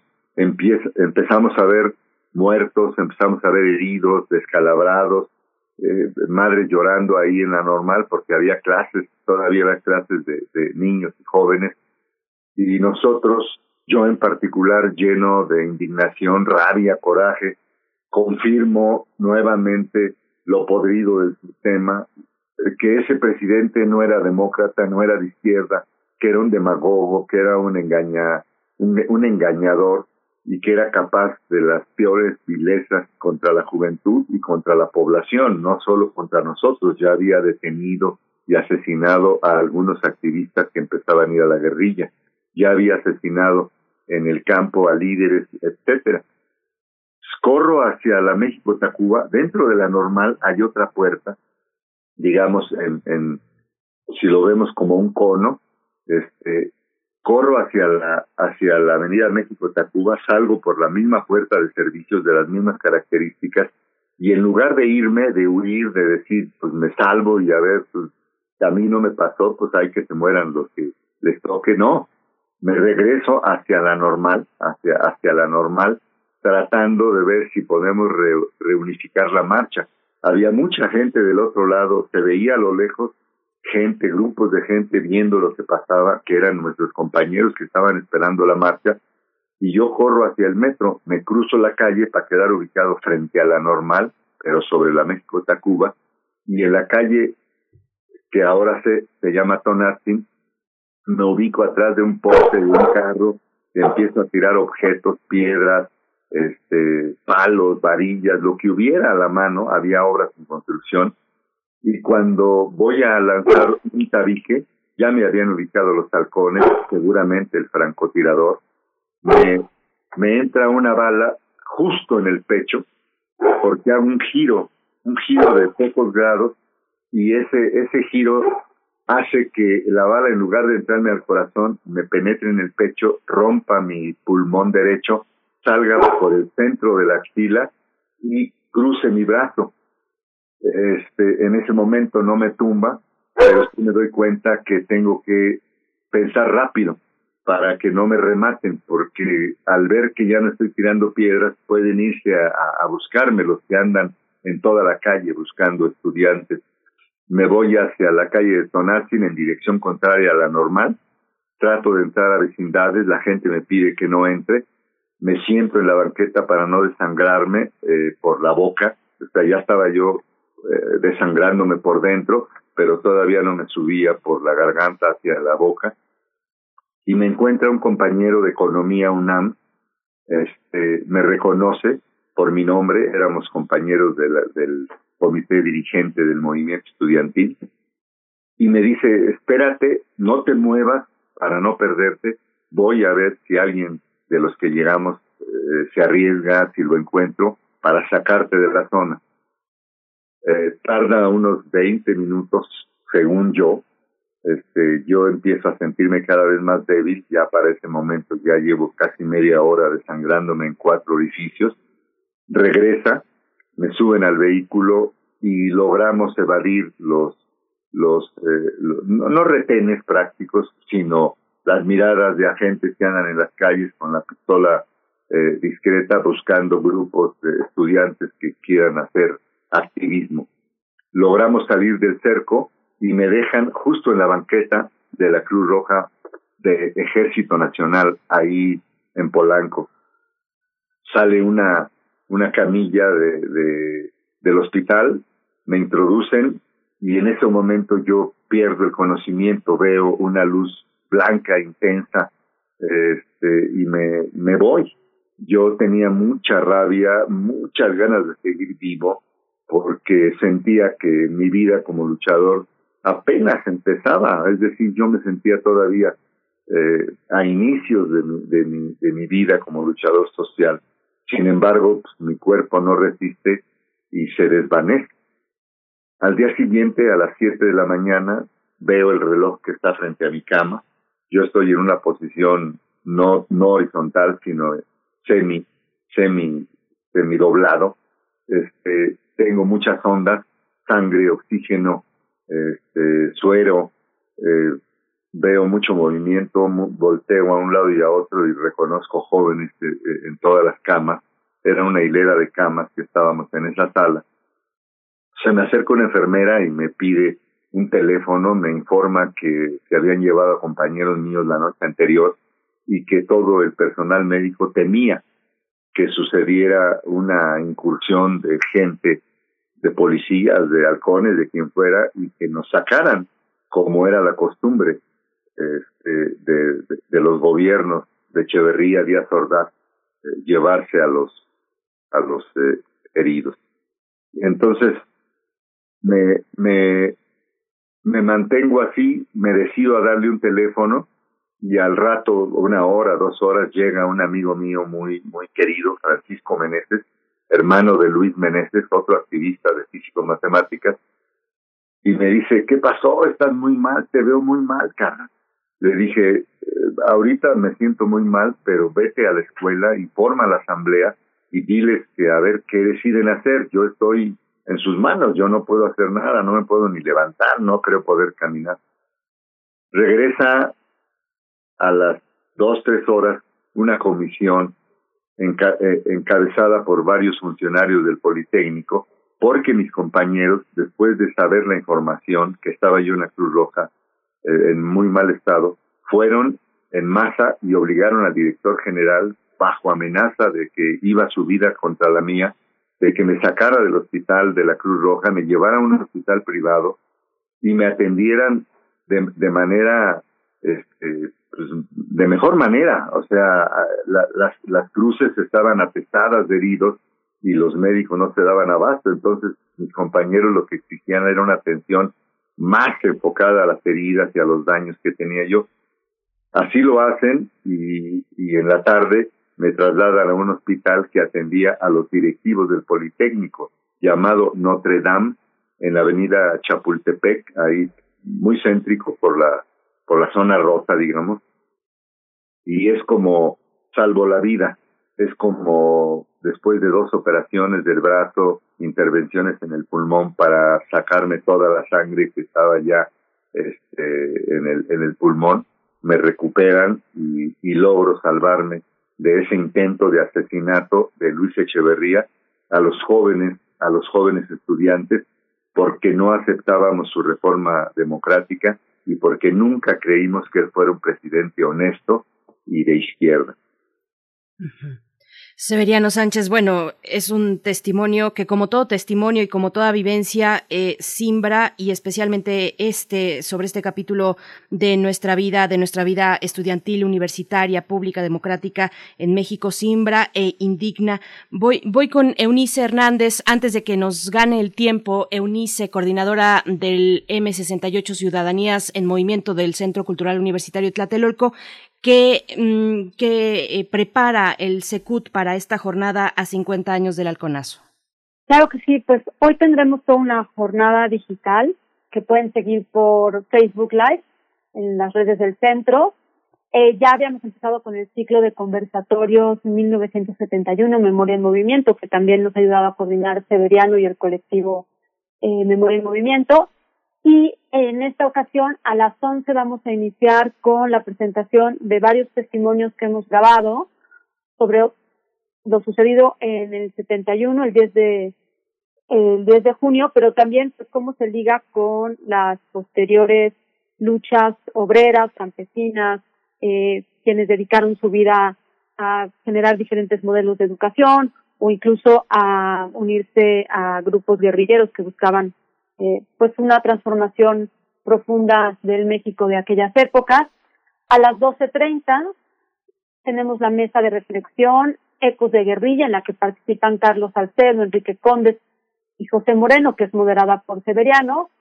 A las 18 horas vamos a tener la inauguración de la exposición virtual Halcones en Corpus, la construcción de un imaginario, eh, a través de, una, de un conservatorio con los curadores, que son Alberto del Castillo y María de María Campos, una exposición que justamente analiza todas las fotografías que se han generado sobre el, sobre el halconazo y el uso que se ha dado, la circulación, cómo ha contribuido a generar eh, imaginarios, también cómo ha contribuido en los procesos de memoria colectiva. Eh, creo que es muy interesante también estudiarlo desde esta óptica del, del periodismo, del fotoperiodismo y, que de alguna manera también nos acerca a este horizonte histórico. Y finalmente vamos a concluir a las 19.30 con un preview de la comisión artística a cargo del compositor Carlos Iturralde y de la cineasta Elena Pardo, que están justamente preparando para que, eh, pues cuando volvamos al, a los espacios expositivos, eh, podamos ver a través de las prácticas artísticas una reflexión en torno al halconazo.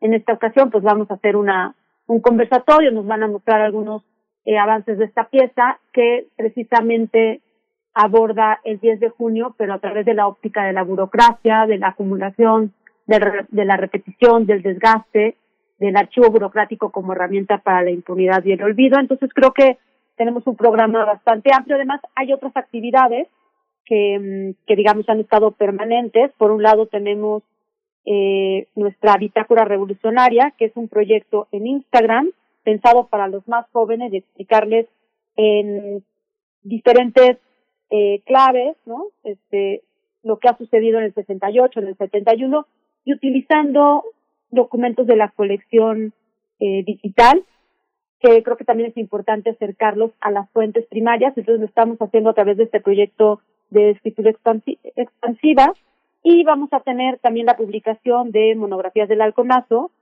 que está dirigida a estudiantes de educación básica y media superior, precisamente pues para explicar los pormenores del movimiento estudiantil, desde la crónica de la marcha hasta las prácticas de represión gubernamental y un memorial ilustrado de los estudiantes eh, caídos ese día. Em, a las cuatro también vamos a tener el recorrido virtual que organiza nuestra área de mediación, de mediación donde van a ir recorriendo eh, las calles pues, donde sucedió esta terrible eh, masacre. Y bueno, pues eh, en general, pues también hacerles la invitación a que si bien ahorita sigue cerrado el memorial del 68, Movimientos Sociales, siempre pueden consultar nuestra aplicación, donde también está el recorrido y tenemos un núcleo eh, dedicado al halconazo. Y eh, bueno, pues ahora sí que siempre estamos publicando información en nuestras redes sociales eh, del Centro Cultural, que nos pueden ubicar como CCU Tlatelolco, y la invitación siempre abierta para consultar los documentos de la colección M68 Ciudadanos en Movimiento, en el cual colaboran diferentes archivos públicos y privados, precisamente para poner a disposición de todos una serie de materiales eh, sobre los movimientos sociales que impulsan los derechos humanos en México. Bien, Miguel Agradecemos muchísimo, pues agradecemos mucho todo este testimonio, toda esta participación. Eunice Hernández, coordinadora del M68 Ciudadanías en Movimiento del Centro Cultural Universitario Tlatelolco, muchas gracias por esta mañana. Muchas gracias a ustedes y un saludo a todos los radioescuchas. Gracias. Severiano Sánchez Gutiérrez, miembro del colectivo Memoria en Movimiento, dirigente del comité, exdirigente del Comité de Lucha de la Escuela Superior de Física y Matemáticas de 1969 a 71. Muchas gracias por ese testimonio tan vívido. Eh, todo regresa, todo regresa todo el tiempo, pero regresa cada vez más crítico, más fuerte y más aleccionador. Severiano Sánchez Gutiérrez, muchas gracias. Gracias a Radio UNAM nos vemos en la marcha hoy a las 4. Claro que sí, ahí nos vemos. Hoy a las 4. En las inmediaciones del metro, mm, del metro normal es donde eh, tendrá lugar precisamente esta marcha rumbo al Zócalo capitalino.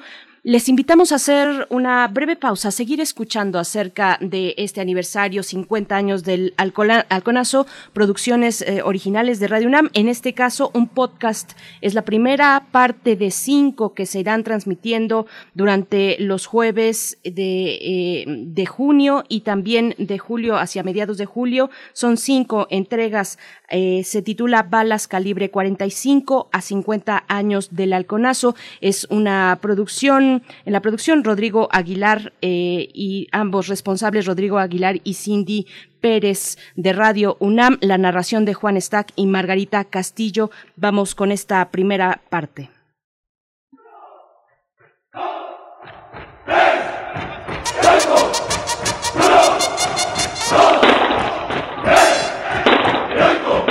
balas calibre 45.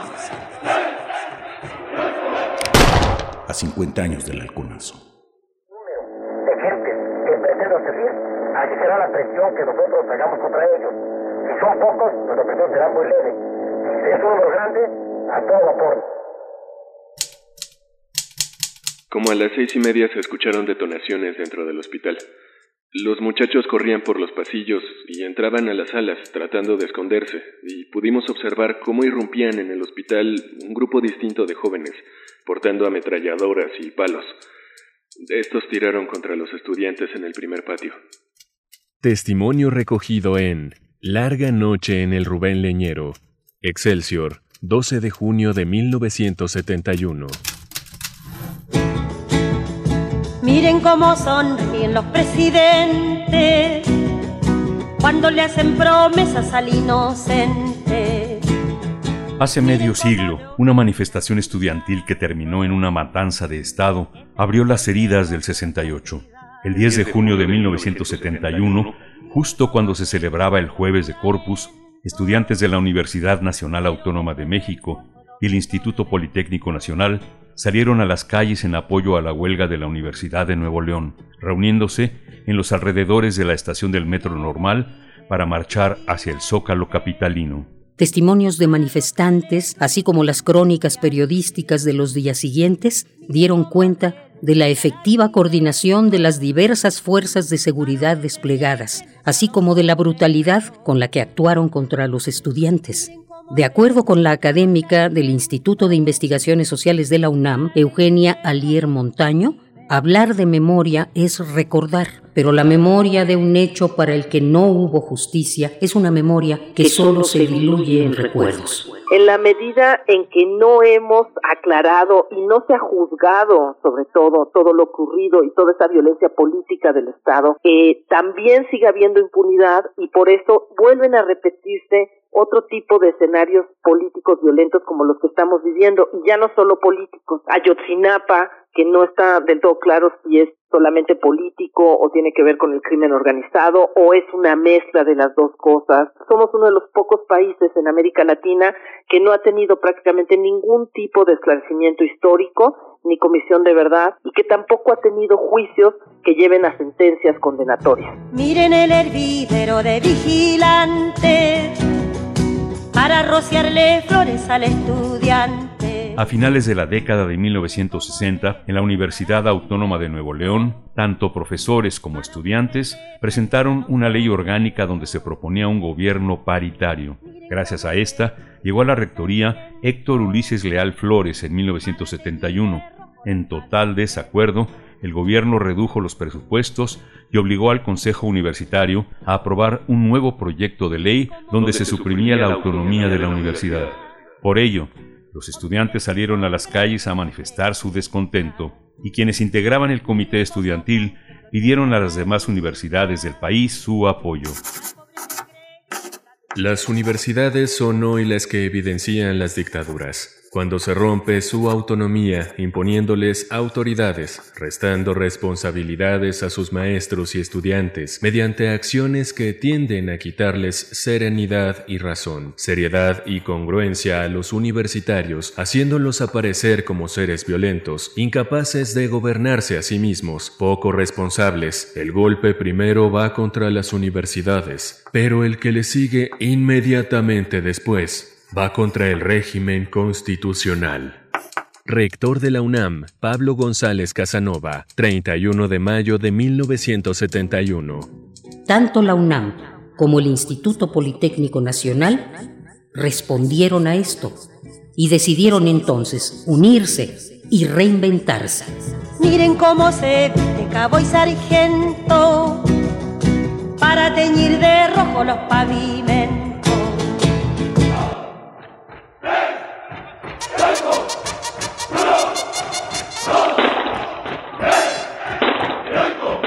Balas calibre 45. A 50 años del halconazo. Primer movimiento. Hacemos comunidad. Jueves de Corpus. Reflexiones a 50 años del halconazo. Why don't we do it in the road? Why don't we do it in the road? Why don't we do it in the road?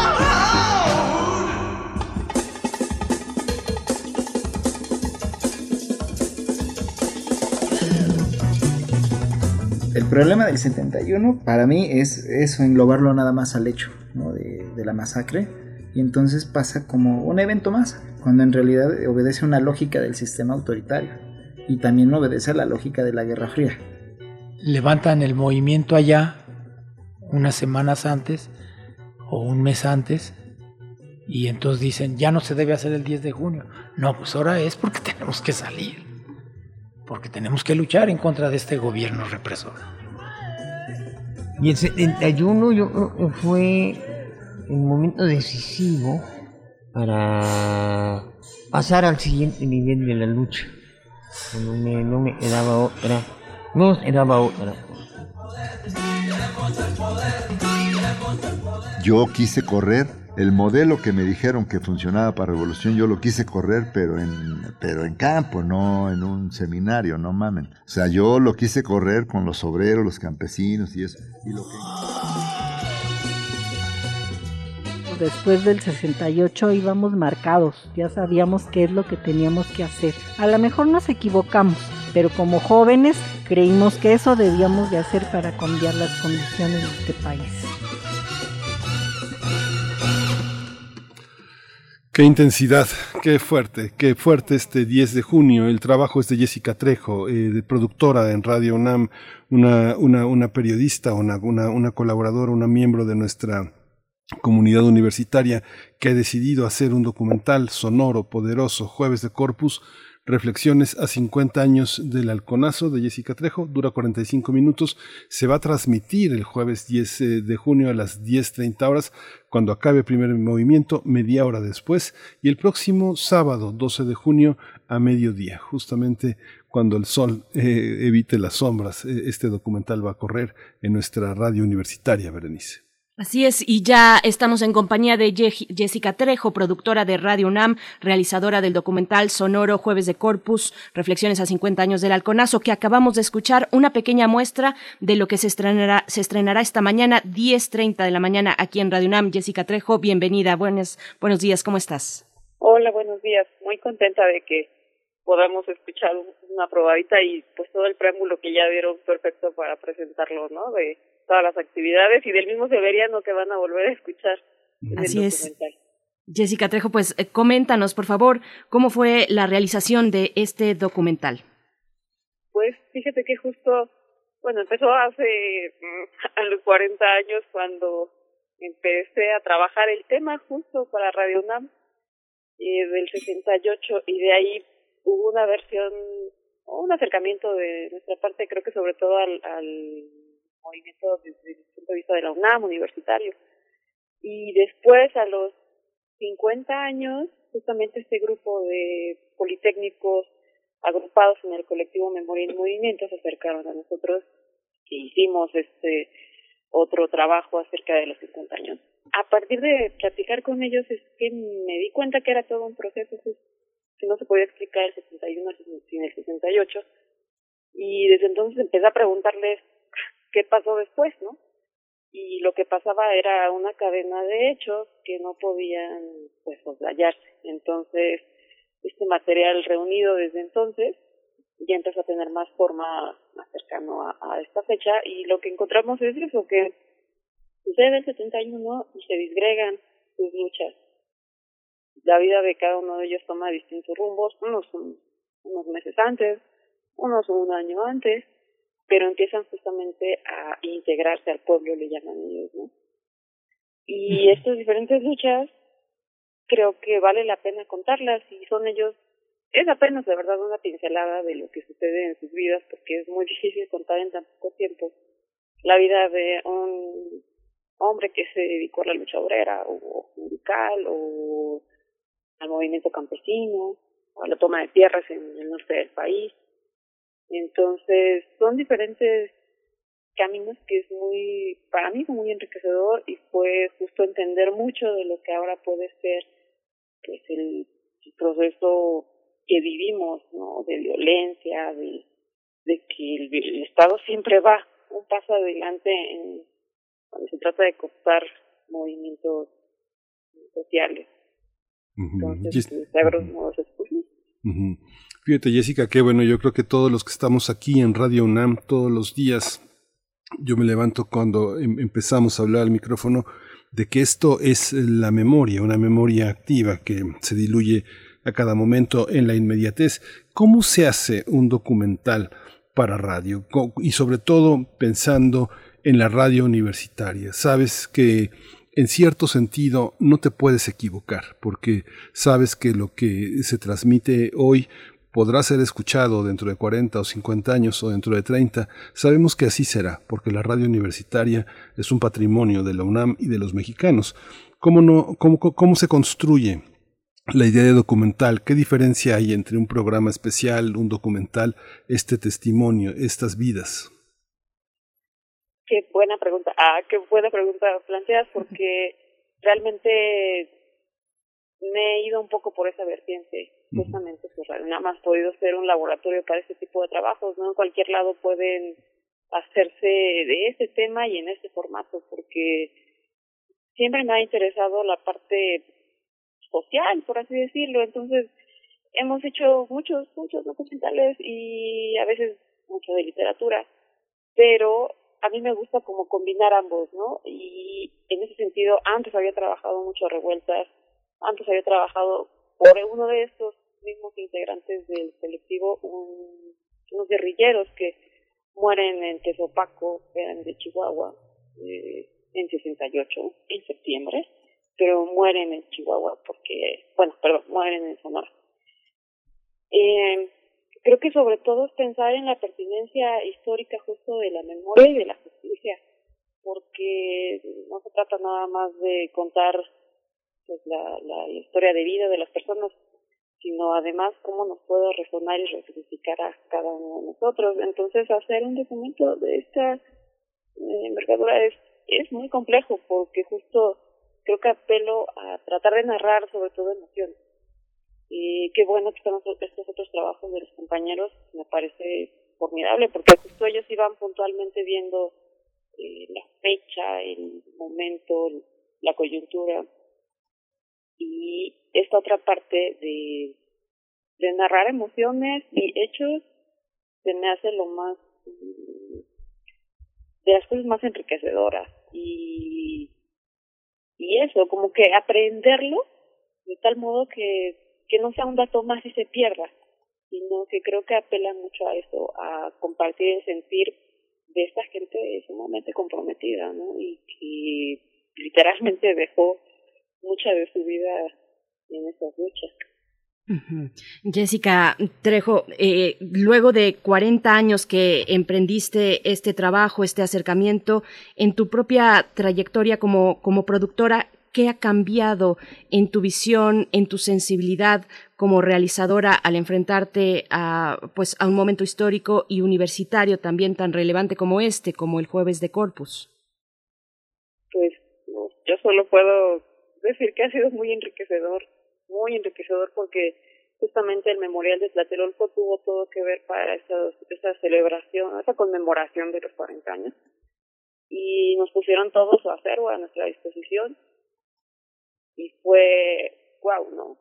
En realidad yo en ese momento me, me enteré de todo y, y escuchamos todas las entrevistas, trabajamos con todo lo que nos dieron y luego eh, pues cada año se iban haciendo conmemoraciones, pero también es cierto que ahora cuando este grupo de politécnicos organizados se acercó con nosotros fue como tener un panorama mucho más completo porque en realidad había muy poca producción literaria de su parte, ya les habrán comentado del, del libro que sacaron de testimonios.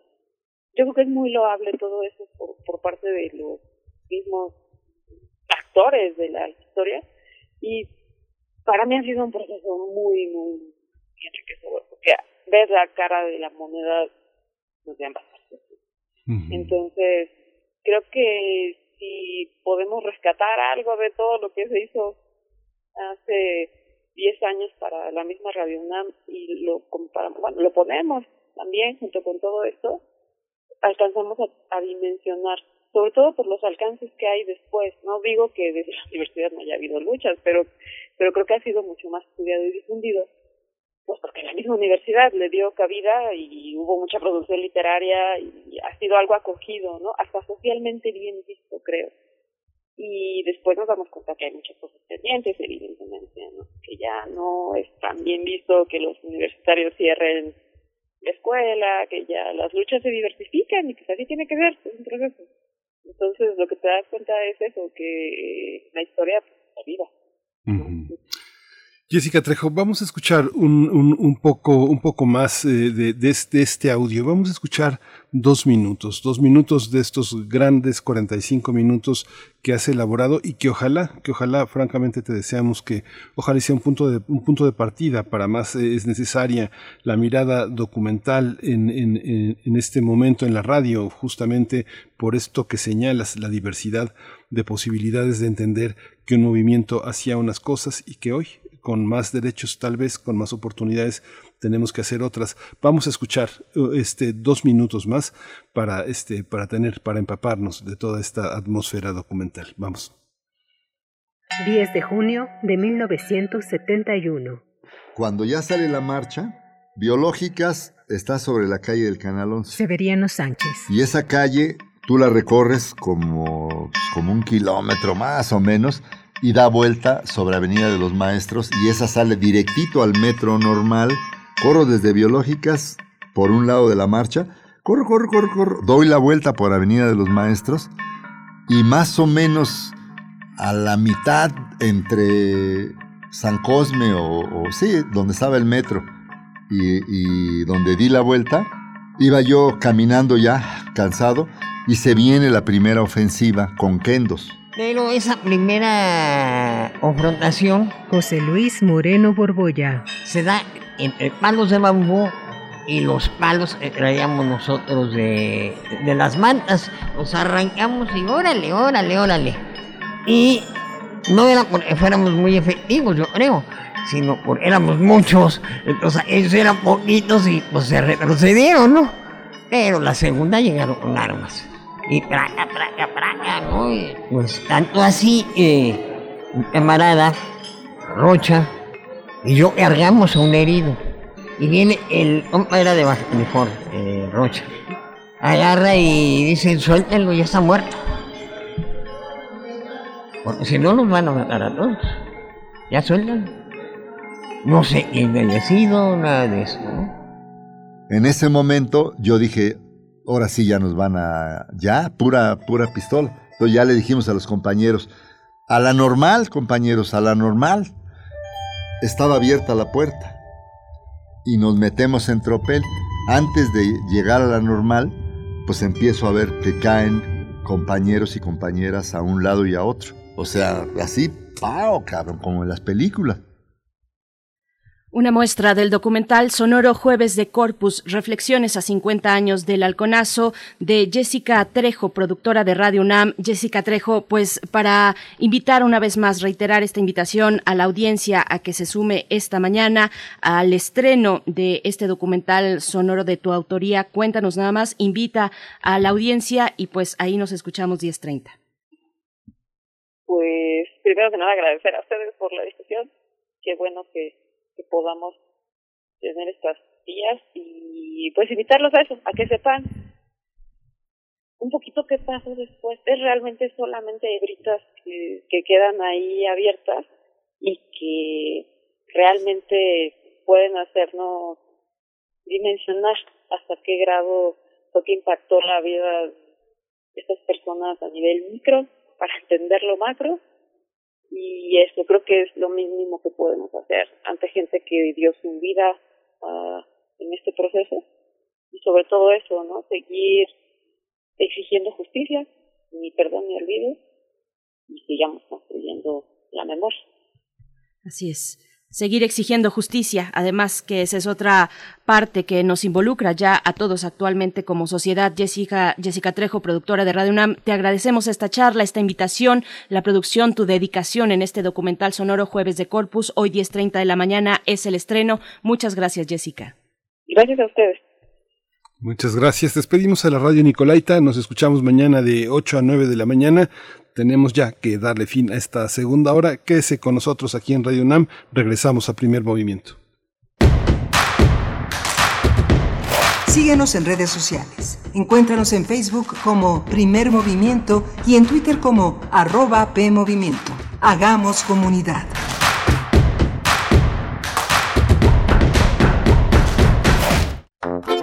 ¿Sabes qué tienen en común? El polvo de una estrella durmiente el moco de King Kong o el enano más alto de todos? Pues que a todos los puedes encontrar en la radio. Solo tienes que decir las palabras mágicas.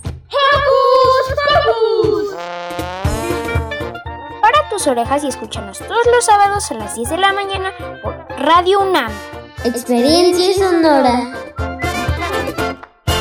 En México, el sol sale para todos. Buscando el bienestar de la gente. En el PRD creemos que las decisiones deben ser de todas y todos los mexicanos y no de una sola persona. Porque queremos que todas y todos vivan mejor. Impulsamos apoyos económicos para que se superen los más necesitados y no para pedirle su voto. Exigiendo servicios de calidad en educación, salud y vivienda. Eso es un México más justo y con la participación de todas y todos podemos hacerlo.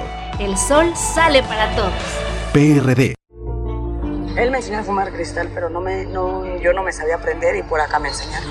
Pero mis hijos a mí no me han visto hacer eso. Sí saben qué clase de mamá tienen porque saben toda mi vida. Me metí a chochos, activo, piedra. Cualquier gente que me veía le pegaba. Mis hermanas me hablaban, ¿y qué crees? ¿Cómo tenemos un pedo? Y como loca iba y me peleaba con quien fuera. No me daba miedo, caía a la cárcel.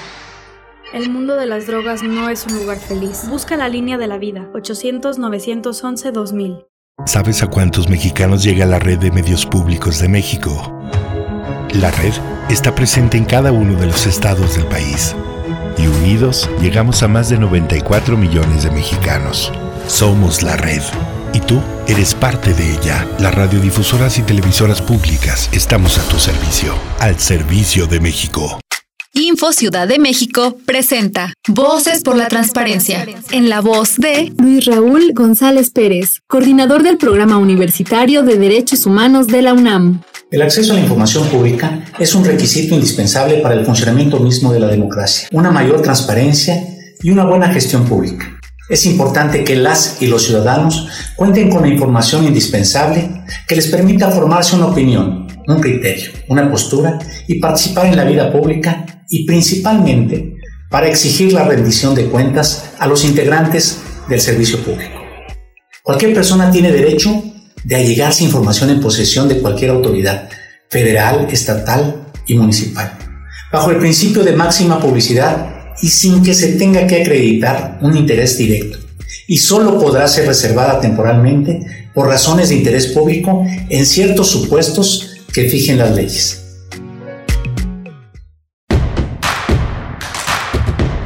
Encuentra la música de primer movimiento día a día en el Spotify de Radio UNAM y agréganos a tus favoritos.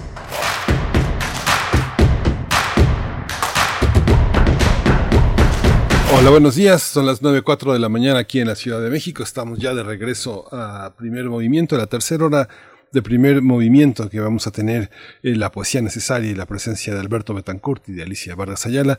Pero antes quiero dar la bienvenida a Arturo González, que hace posible que circulemos, que estemos en, en, el aire y que estemos eh, eh, todo, con todo en orden, con todos los dispositivos que la cabina técnica ofrece para la realización de primer movimiento. Violeta Berber está ahí también para vigilar los procesos, para codirigir la orquesta en la asistencia de producción. Frida Saldívar está en la producción ejecutiva y Berenice Camacho en la conducción de primer movimiento. Bienvenida Berenice, buenos días. Muy buenos días, Miguel Ángel Quemain. Gracias por eh, continuar en la escucha de la programación de Radio UNAM.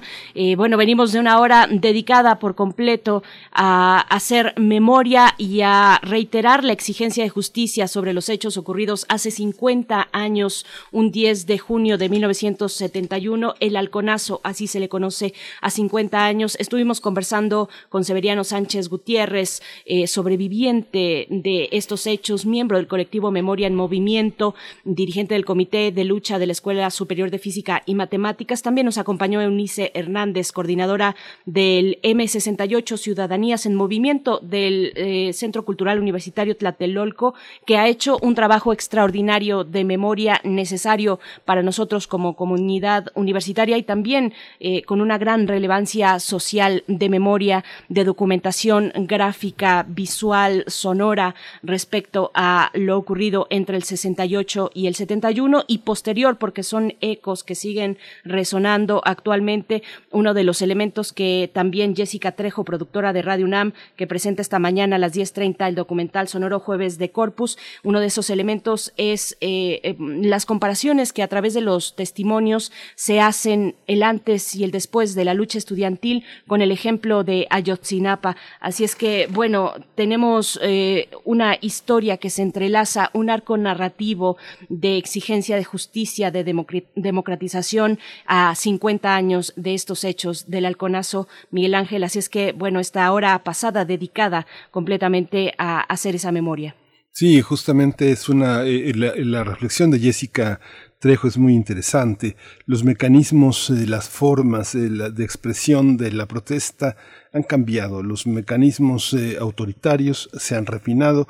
También eh, es importante reconocer que las calles son por fin, por fin nuestras y que el derecho a la manifestación, con todo y todos los diques que han tratado de imponerse, eh, este, siguen adelante. Vamos a ver cómo funcionan en esta nueva ciudad bicolor el tema de las marchas, el tema de la participación ciudadana, de la presencia de grupos que forman parte de la diversidad política que tenemos eh, eh, en el país. Y justamente hoy parte de esas diferencias se discuten también en los medios. Hay, hay, que estar atento justamente esta semana al cierre de la comunicación de la, de la, de la pandemia por parte del gobierno federal. Cierran el modelo de comunicación esta semana con un resumen, con una, un repaso de todo lo que ha sido estos meses de, de pandemia comunicados a través de la Secretaría de Salud, eh, protagonizados por el subsecretario Hugo López Gatel, que justamente ah, esta semana cerró, como abrió, con, una, con un espacio polémico, de una relación con la prensa polémica, compleja, difícil. Hay un, hay un protagonismo de, de, de, medios que evidentemente sí son adversos, sí responden a grupos de interés más que a un ámbito de información, están en un ámbito político eh, y otros que están en la franca comunicación y otros muy pequeñitos que son los que mayoritariamente asistieron a la conferencia vespertina, pequeños periódicos, muchos de ellos que pues jamás he tenido en mi mano, pero que están ahí presentes haciendo preguntas y el tema también que López Gatel ha insistido, el de la infodemia.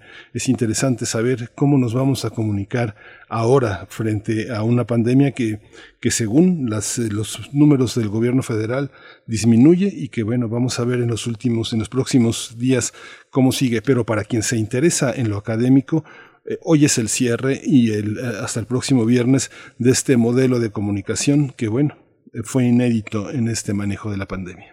Así es, así es, Miguel Ángel. Y bueno, me regreso un poco a lo que comentaba sobre la configuración, la nueva configuración política, nueva entre comillas. Eh, regresan los que algún, los que en algún momento estuvieron. Para el caso de Ciudad de México, hace mucho tiempo, dependiendo de cada una de las alcaldías, pero mm, creo que hay que fijar la mirada en la administración que entrará para la alcaldía Cuauhtémoc, donde una, una alcaldía antes delegación que ha hospedado históricamente a las manifestaciones sociales en el Zócalo capitalino, eh, donde, donde, bueno, precisamente en la alcaldía Cuauhtémoc y, y, en sus, y en las inmediaciones del Zócalo. Así es que hay que mantener esa cuestión en la mira. Yo podría comentar eso respecto a lo que tú mismo pones en la mesa. Así es que, bueno, no quitarle la mirada a esa cuestión. Vamos, vamos ya en este momento, luego de la poesía necesaria que yo tendré el placer de compartir esta mañana, vamos a tener en la mesa del día, hoy que es jueves, los mundos posibles con el doctor Alberto Betancourt, hablar de Kamala Harris, restaurar el orden, el orden imperial es el tema que nos propone esta mañana Alberto Betancourt. Después con derechos humanos, un tema muy duro, muy complejo, pero es eh, finalmente lo que siempre nos expone Alicia Vargas Ayala cuando se habla de las infancias y las adolescencias en México y en el mundo. Un informe, el informe de la Oficina de Defensoría de los Derechos de la Infancia, la ODI, informe sobre la violencia sexual en las escuelas eh, que se presentó recientemente, es el tema que abordará Alicia Vargas Ayala, Miguel Ángel. Así es que vamos con la poesía, si estás de acuerdo. vamos, vamos a la poesía necesaria. Primer movimiento. Hacemos comunidad. Es hora de Poesía Necesaria.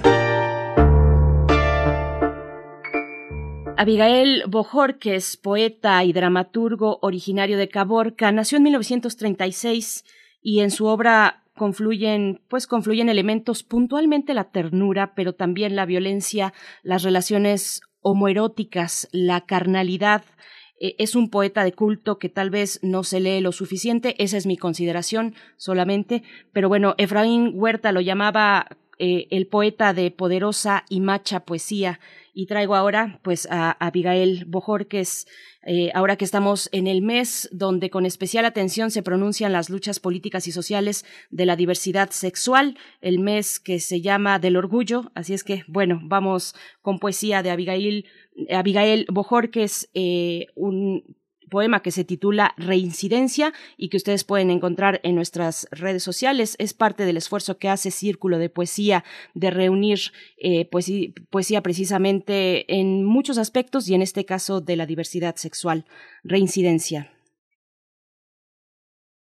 Dejó sus cabras el zagal y vino, qué resplandor de vástago sonoro, qué sabia oscuridad sus ojos mansos, qué ligera y morena su estatura, qué galanura iniesta y turbadora, qué esbelta desnudez túrgida y sola, qué tamboril de niño sus pisadas. Dejó sus cabras el zagal y vino. Ah, libertad amada, dije, este es mi cuerpo, laberinto, avena, maduro grano que arderá en tus dientes, esquila, choza, baladora, oveja, tecórbito y aceite, paja y lumbre, baja a llamarme, a reprenderme, a herirme, a serenar turbadas hendiduras, baja pupila de avellana, baja.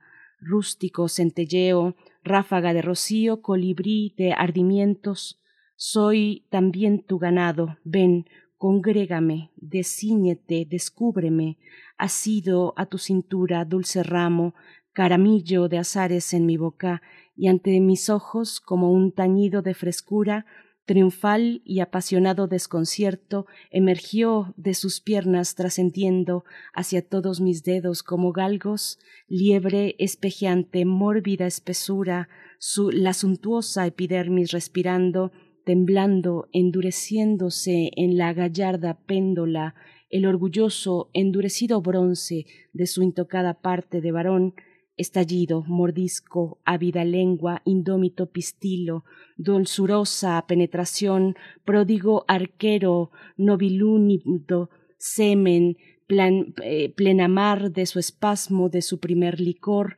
abeja de oro, se me quedó en el pecho, pecho a tierra, un gemido de manso entre los árboles. Luego estuvimos mucho tiempo mudos, vencedores vencidos, acribillados, cómplices sobre las pajas ásperas, él junto a mí, sonando todavía, y yo, mi cara sobre sus genitales de salvaje pureza, recordé que no se olvida, que no se dijo nada más, dejó sus cabras el zagal y vino, qué blanco, qué copioso y dulce vino.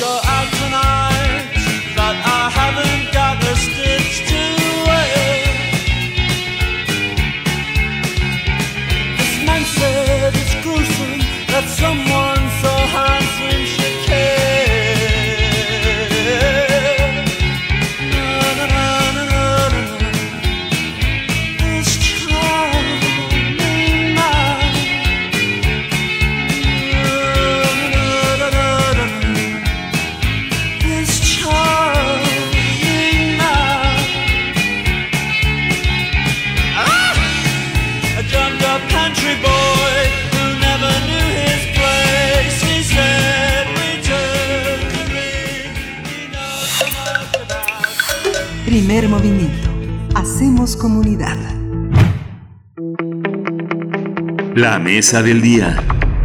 Nos acompaña ya esta mañana el doctor Alberto Betancourt, como cada jueves en Los Mundos Posibles. Él es doctor en Historia, profesor de la Facultad de Filosofía y Letras de la UNAM y coordinador del Observatorio del G20, ahí mismo, en Filosofía y Letras. Y bueno, para hablar de Kamala Harris, restaurar el orden, orden imperial, doctor Alberto Betancourt, qué gusto encontrarnos una vez más.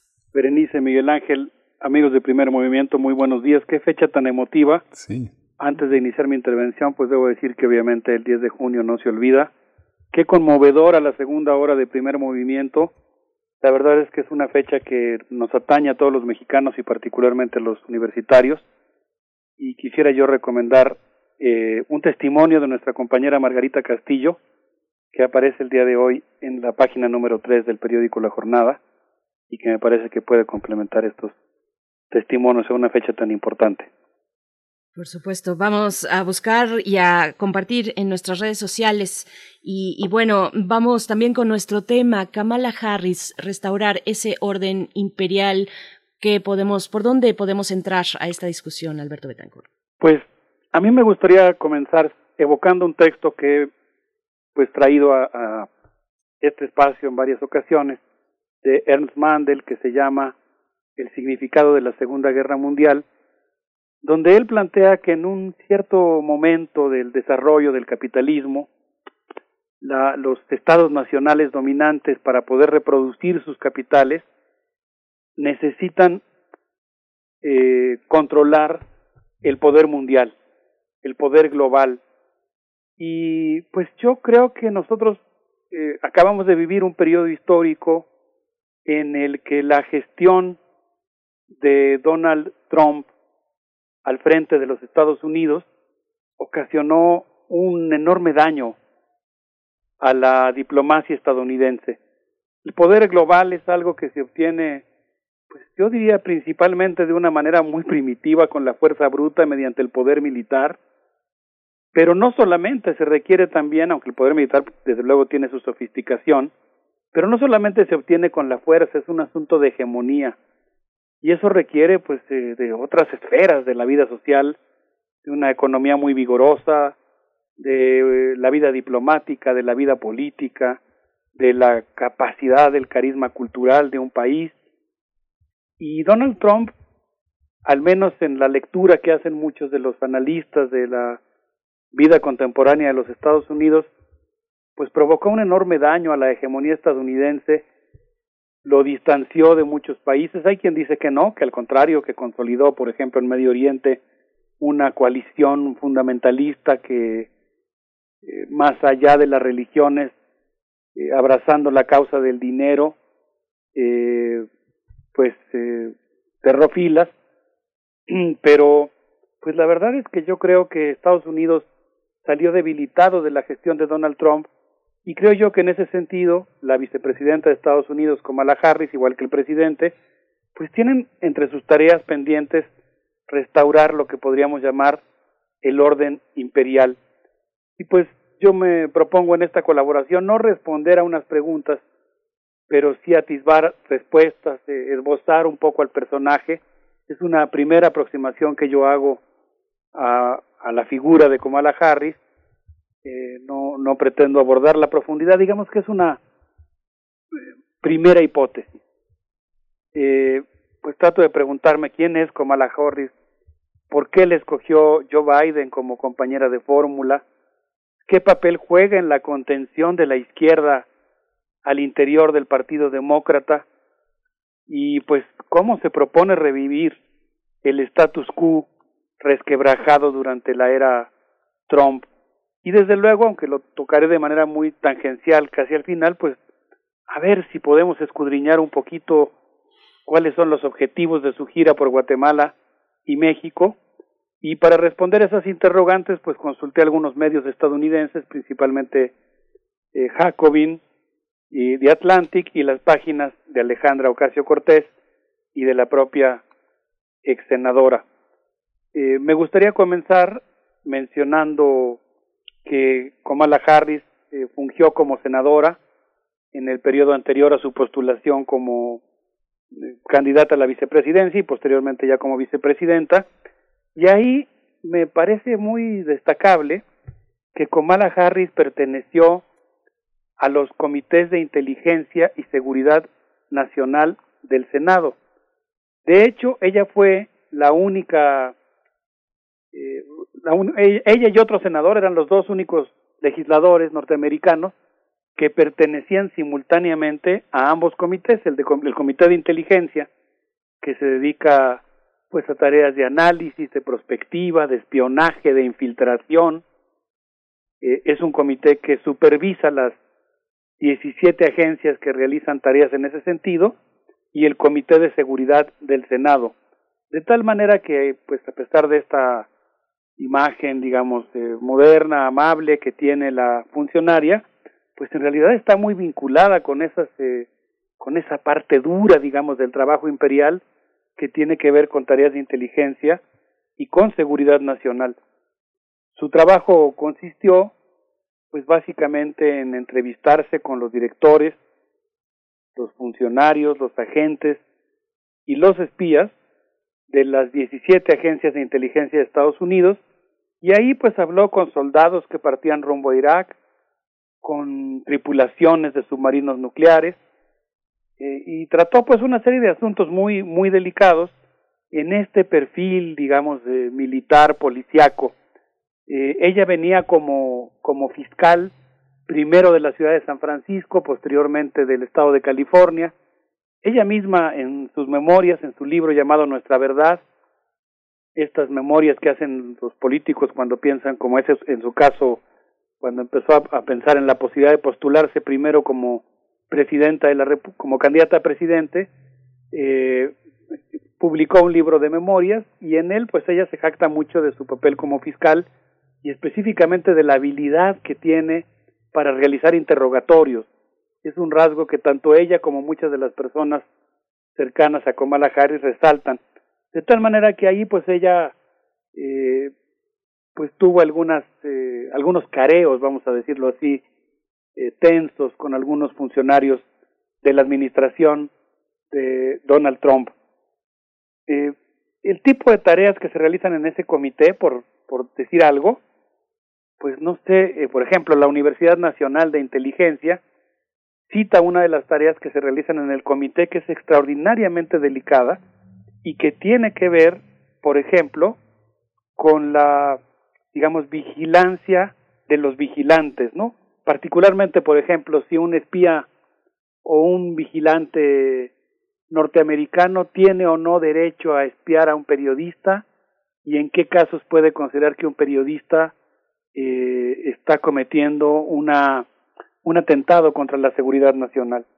Kamala, específicamente en este comité, se especializó en, ciberguerra, algo que ahorita van a ver pues va a tener muchas implicaciones, porque en este comité le tocó analizar el caso de un supuesto robo, eso es lo que ella dice, eh, los comités de inteligencia funcionan de manera completamente hermética, de hecho los senadores cuando llegan ahí no pueden meter sus celulares, no pueden ni siquiera meter un cuaderno, tienen que tomar una libretita que dejan en la sesión, en el cuarto donde sesiona el comité de inteligencia, todas las notas que toman las tienen que dejar dentro de esa habitación, entonces es muy poco lo que por ley pueden filtrar respecto al trabajo que realizan, pero periódicamente presentan informes que son públicos y al respecto pues sí pueden ellos expresarse. Y en ese sentido Kamala Harris menciona uno de los casos que analizó en el comité de inteligencia que tiene que ver con un supuesto robo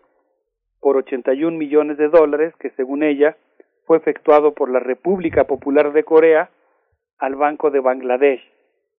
Y pues eh, también menciona eh, todo un escenario apocalíptico, por ejemplo, un, insisto en el supuesto porque a mí no me consta, no he investigado el caso, me estoy ateniendo a, lo, al, a la información que ella brinda, eh, menciona, por ejemplo, un caso de un ataque ruso, o, insisto, un supuesto ataque ruso a la infraestructura estadounidense que logró hackear una planta de energía eléctrica y apagarla.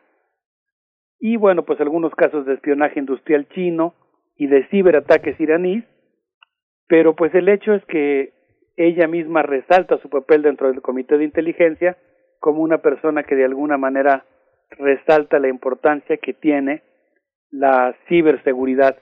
Y esto pues resulta muy significativo cuando uno se da cuenta que los principales donantes para su campaña electoral cuando se postuló como candidata a la presidencia de la República fueron justamente las empresas de Silicon Valley, es decir, buena parte de las empresas del Big Tech que la vieron con muy buenos ojos y que pues obviamente serían beneficiarias de un alto presupuesto militar para el caso de la ciberguerra. De tal manera que ese es un poco el perfil con el que ella con el que ella viene, Miguel Ángel Berenice, y creo que es un primer rasgo que podríamos destacar de su carrera política. Sí, es muy interesante el, el, panorama porque ese, en el fondo hay una heterodoxia, ¿no? Hay una heterodoxia que consiste justamente en su acción burocrática, en sus trabajos al frente de la política y, y, por otra muy leve eh, los propios parámetros de, de, su ideario político, ¿no? El, el ideario político es, es, mínimo en el sentido eh, expresado por ella misma. Más bien es un, es una, es un acontecer el, el, que, el que la define, ¿no? Es una serie de acciones que acumuladas nos permiten percibir una, una tendencia en la política, ¿no, Alberto?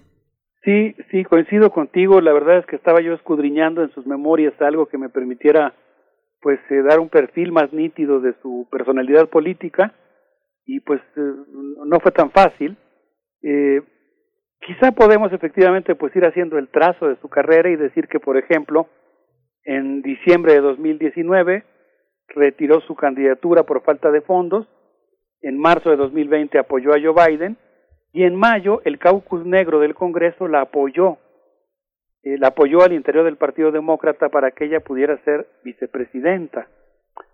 Y pues bueno, vino después, eh, o paralelamente, porque esto ocurrió en marzo, el movimiento de protesta por el asesinato de George Floyd, que influyó, que le dio, digamos, reflotó la presencia de Kamala Harris y le permitió ganar peso al interior de, del Partido Demócrata, de tal manera que el 11 de agosto, el 11 de agosto Joe Biden le escogió como podríamos decir su pareja neoliberal, la nominó para cerrar el paso a la izquierda al interior del Partido Demócrata es una persona que iba a reforzar el orden establecido, pero pues por que iba a poder garantizar una imagen progresista para satisfacer al elector común. Es hija de migrantes, es hija de una, de una madre india, es hija de un padre jamaiquino, es afroamericana, y, y a pesar de que efectivamente en su carrera como fiscal tuvo más bien algunos rasgos que la podrían definir como fiscal conservadora, eh, aunque pues también con algunos gestos democráticos, este, pues en realidad es una persona que garantiza eh, esta permanencia del, del orden establecido. Así es. Bien, pues Alberto Betancourt, vamos a hacer tal vez ya en este momento una primera pausa musical. Eh, alguna la propuesta que nos tienes en primer momento para esta para esta conversación. Sí, me gustaría proponerles que escucháramos las cafeteras y The Group en esto que se llama Long Time Coming. A ver qué les parece y regresamos a seguir platicando sobre esta este importante personaje que acaba de visitar Guatemala y México. Sí. Así es, vamos.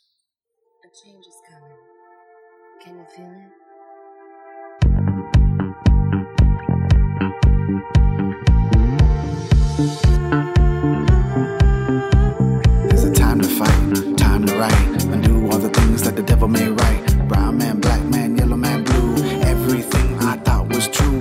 on a lie I learned in school. We all be from Africa. Scientists can back it up. Race is a concept created to oppress, made by the white man, so they can treat this less. Take color land and respect. Colonize culture, knee on my neck. They wanna take us out, we about to get lit. You know the time is 846.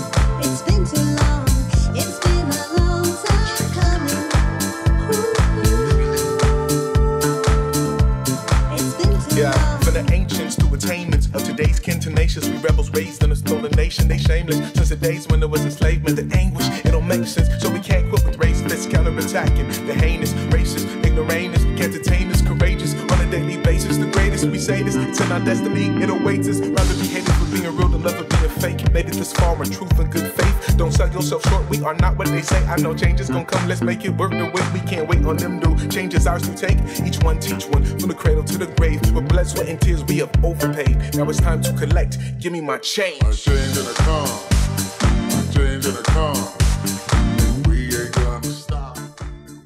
Estamos ya de vuelta, doctor Alberto Betancourt, después de esta propuesta musical, la visita de Kamala Harris a Guatemala y a México, llevando la palabra de un nuevo paradigma migratorio, o al menos es la idea que ha promovido la vicepresidenta de los Estados Unidos en estas visitas. Sí, en, entramos en un terreno en el que es un poquito difícil, eh, digamos, ir aquilatando exactamente qué es lo que está proponiendo el gobierno de los Estados Unidos sin lugar a dudas, eh, la nueva administración tiene un discurso mucho menos agresivo que el gobierno anterior.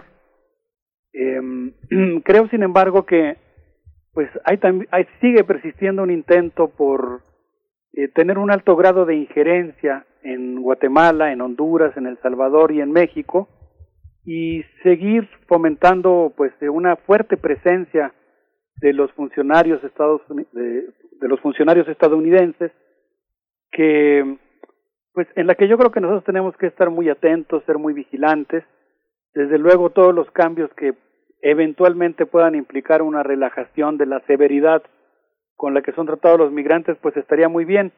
Kamala Harris particularmente es una persona que puede cambiar completamente de postura de un momento a otro. Por ejemplo, eh, no sé, ella durante su postulación como precandidata a la presidencia, acusó a Joe Biden de no haberse confrontado con los racistas en momentos clave de la historia de los Estados Unidos. Y posteriormente, pues ella se presenta como su lado, como su cara antirracista, digamos, ¿no? Ella como eh, dirigente del Partido Demócrata en California, como miembro del Partido Demócrata, con una fuerte presencia cuando se iba a postular al Senado, se acercó a los migrantes, cuestionó una serie de cosas que tenían que ver con, con las redadas durante la era, ya en la era Trump, incluso ya siendo senadora, habló del terror que, que provocaba, que provocaban las redadas en los, en un centro de detención de producción de carne, eh, de la forma en que afectaba a todas las familias, a los estudiantes, el hecho de que hubiera deportaciones masivas, y sin embargo, pues en, en, buena medida ahora que estuvo en Guatemala, pues tuvo una postura muy dura. No vengan, les dijo a, a los guatemaltecos, si vienen serán deportados. Digamos que ahora le tocará pues más bien mostrar esa cara dura.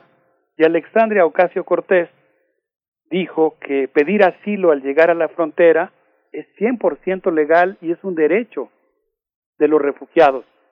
Hay un estudio que plantea muy claramente que pues eh, los las personas que solicitan asilo y que tienen la posibilidad de ser asistidos por un abogado cuando están en territorio estadounidense tienen el 50% de probabilidades de obtener el beneficio. En cambio, las personas que solicitan el asilo sin estar en territorio estadounidense y sin ser asistidos por un abogado tienen mucho menores posibilidades. De tal manera que la representante Alexandria Ocasio Cortés dijo, eh, Estados Unidos lleva décadas desestabilizando América Latina y no se vale quemar la casa de alguien y luego decirle quédate ahí. Si Estados Unidos reconociera eh, lo que ha contribuido a desestabilizar América Latina, podría mejorar notablemente sus relaciones diplomáticas con el continente, podría mejorar el medio ambiente y podría auspiciar su comercio y desmantelar lo que Alexandria Ocasio Cortés llama su frontera carcelaria. De tal manera que pues eh, me parece muy eh, muy interesante esta postura, esta postura de Alexandria Ocasio Cortés. Alberto, eh, no, no, puedo evitar preguntarte, eh, ¿qué piensas de que el, el presidente le pidiera ya no hablar del plan Mérida? ¿Está eh, Camila Harris en condiciones de hablar de otra manera de la seguridad? Yo creo que vamos a entrar en una nueva etapa. Creo que efectivamente el Plan Mérida va a ser sustituido, pero creo que va a ser sustituido por alguna cosa eh, que nuevamente, digamos, refuerce un esquema de securitización de las fronteras y de securitización de las relaciones bilaterales. Estuve revisando, por ejemplo, la, la lista de funcionarios de la embajada con los que sostuvo una reunión preparatoria para su gira eh, Harris.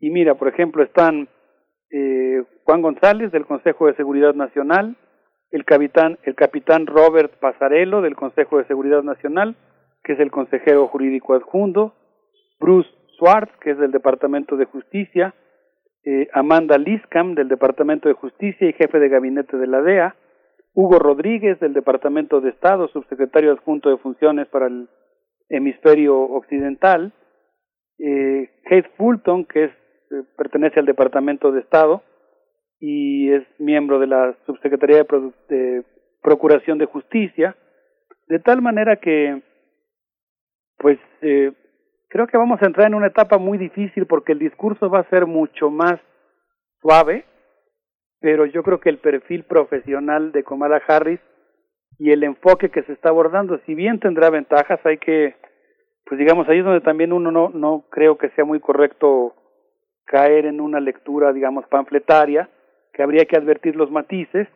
En este sentido, por ejemplo, me gustaría citar el caso de la ex embajadora de México en Estados Unidos, Marta Bárcena, quien dice que Kamala Harris busca regular los flujos migratorios, contener a las organizaciones del crimen organizado, alinear los diagnósticos y planes de trabajo con México, reconocer que México es país de origen, tránsito y destino, y pues en general yo creo que van a, van a intentar abrir algunas puertas para los flujos migratorios, por ejemplo, la reunificación de familias, el trabajo migratorio temporal, algunos pequeños resquicios que van a permitir la migración legal a cambio de una mano muy dura que siga cerrando las fronteras y que sigue evitando, por ejemplo, que las personas que piden asilo lleguen a la frontera entre México y Estados Unidos.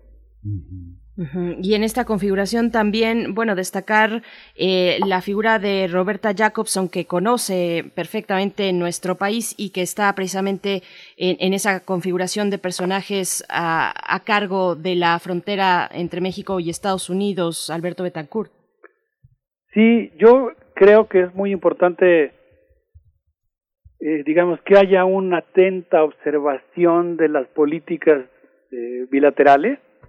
Particularmente pienso, por ejemplo, que buena parte del, del tratado, de las actividades del Tratado de, Libre Comercio en su versión actual, el TEMEX, eh, pues están muy securitizadas porque buena parte de las actividades de narcotráfico se realizan a través de empresas comerciales, no por avionetas que vuelan clandestinamente o algo así, y eso ha implicado que se formen equipos bilaterales que están supervisando las fronteras, los cruces fronterizos, y yo pienso que en ese sentido pues es muy importante que nuestro país mantenga una muy férrea defensa de nuestra soberanía y que, que pues despliegue una política muy inteligente, sí de cooperación, por supuesto, de buenas relaciones. Creo que en el encuentro eh, en Palacio Nacional eh, se planteó la idea de que iba a haber una, un enfoque humanista respecto a la migración.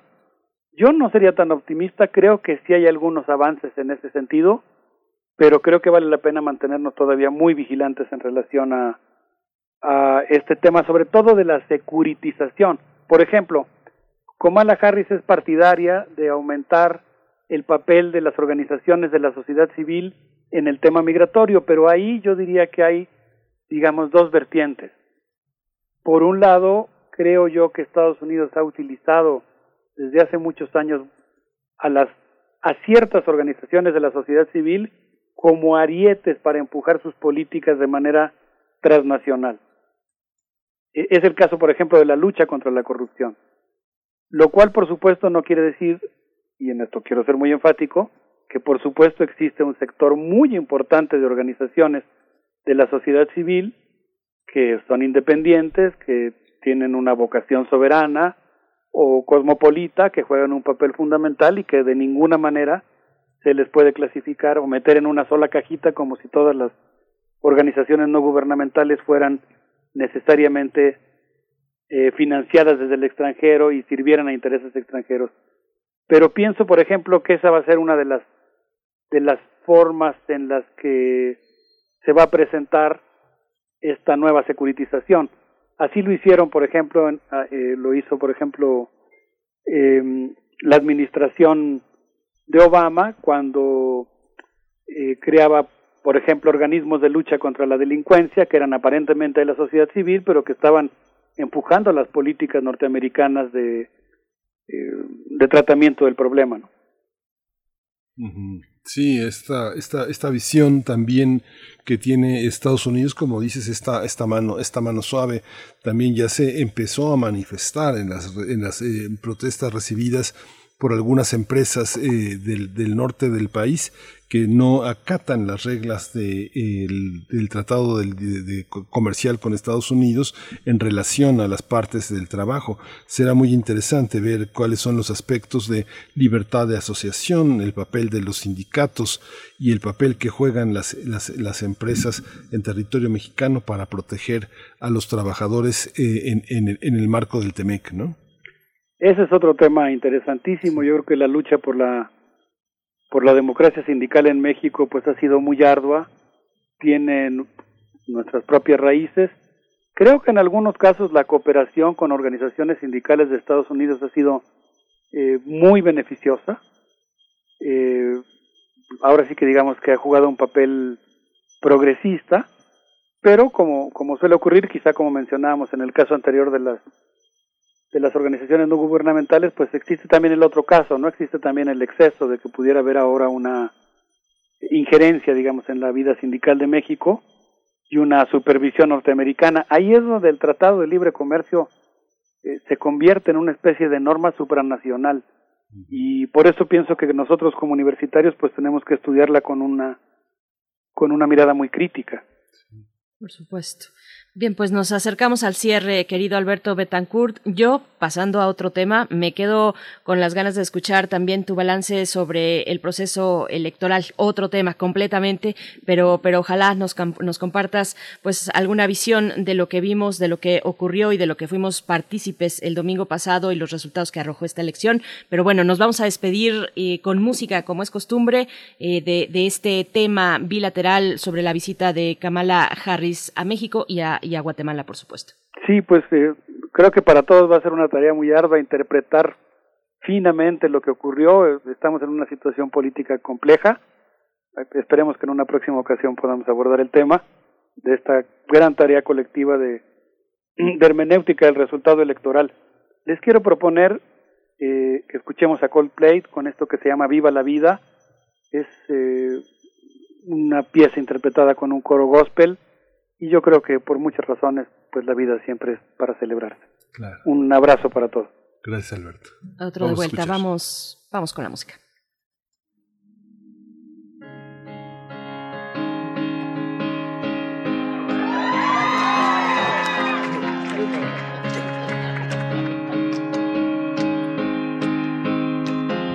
I used to.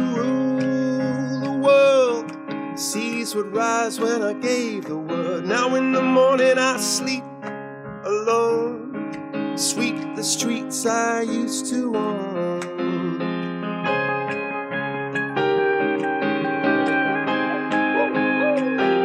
I used to roll the dice, feel the fear in my enemy's eyes, and listen as the crowd would sing.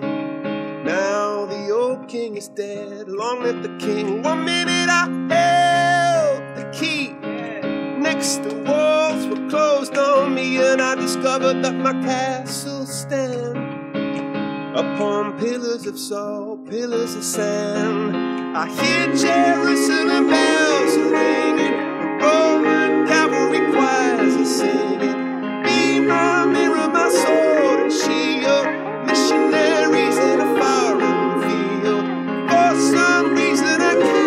me.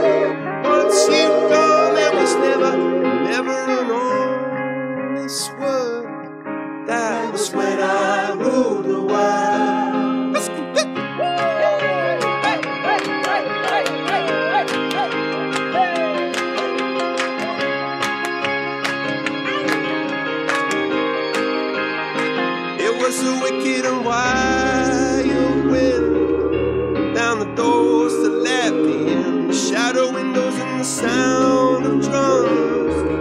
And people couldn't believe what I'd become. Revolutionary sway. Throw my head on a silver plate. I'm just a puppet on a lonely string. Primer movimiento. Hacemos comunidad. Libertad. Seguridad. Salud. Identidad. Alimentación. Libre desarrollo de la personalidad. Educación. Pensar nuestros derechos humanos. Y cuando son las 9 con 48 minutos de esta mañana, una mañana importante, jueves 10 de junio, mm, estamos en nuestra sección ya de Derechos Humanos en compañía de Alicia Vargas Ayala, directora del CIDES IAP, Centro Interdisciplinario para el Desarrollo Social, integrante del Consejo Directivo de la Redim, para hablar, bueno, de un tema de una oscuridad macabra muy delicado. La Oficina de Defensoría de los Derechos eh, de la Infancia, la ODI, eh, presenta su informe sobre la violencia sexual en las escuelas. Eh, Alicia Vargas Ayala, buenos días, bienvenida a Primer Movimiento. Buenos días, Berenice. Buenos días, Miguel Ángel. Muchas gracias por el espacio para conversar sobre este eh, pues terrible tema que nos aqueja hoy y que tiene que ver otra vez con la violencia hacia niños, niñas y adolescentes. Sí, gracias, Alicia. Buenos días. Adelante, adelante. sí, gracias, gracias. Eh, y bueno, la verdad es que, tal como lo dices, Berenice, eh, la Oficina de Defensoría de los Derechos de la Infancia presenta su informe de una investigación de más de tres años, bueno, realmente son más de diez años, pero básicamente estamos hablando de, de, de, la, de cómo han detectado en los últimos años la violencia sexual en niños, niñas, principalmente de preescolares y de primaria. Esto en el, en el ámbito del sector de derechos de la infancia ha sido verdaderamente un escándalo, ha sido eh, para la sociedad un impacto que, que debe de, de, de, movernos, de sensibilizarnos y de tener los ojos alerta. En México, la tasa de, viola, de violación de niñas y niños es de más de 1.364 por cada 100.000. México ocupa los primeros lugares a nivel mundial en temas de violencia y explotación infantil.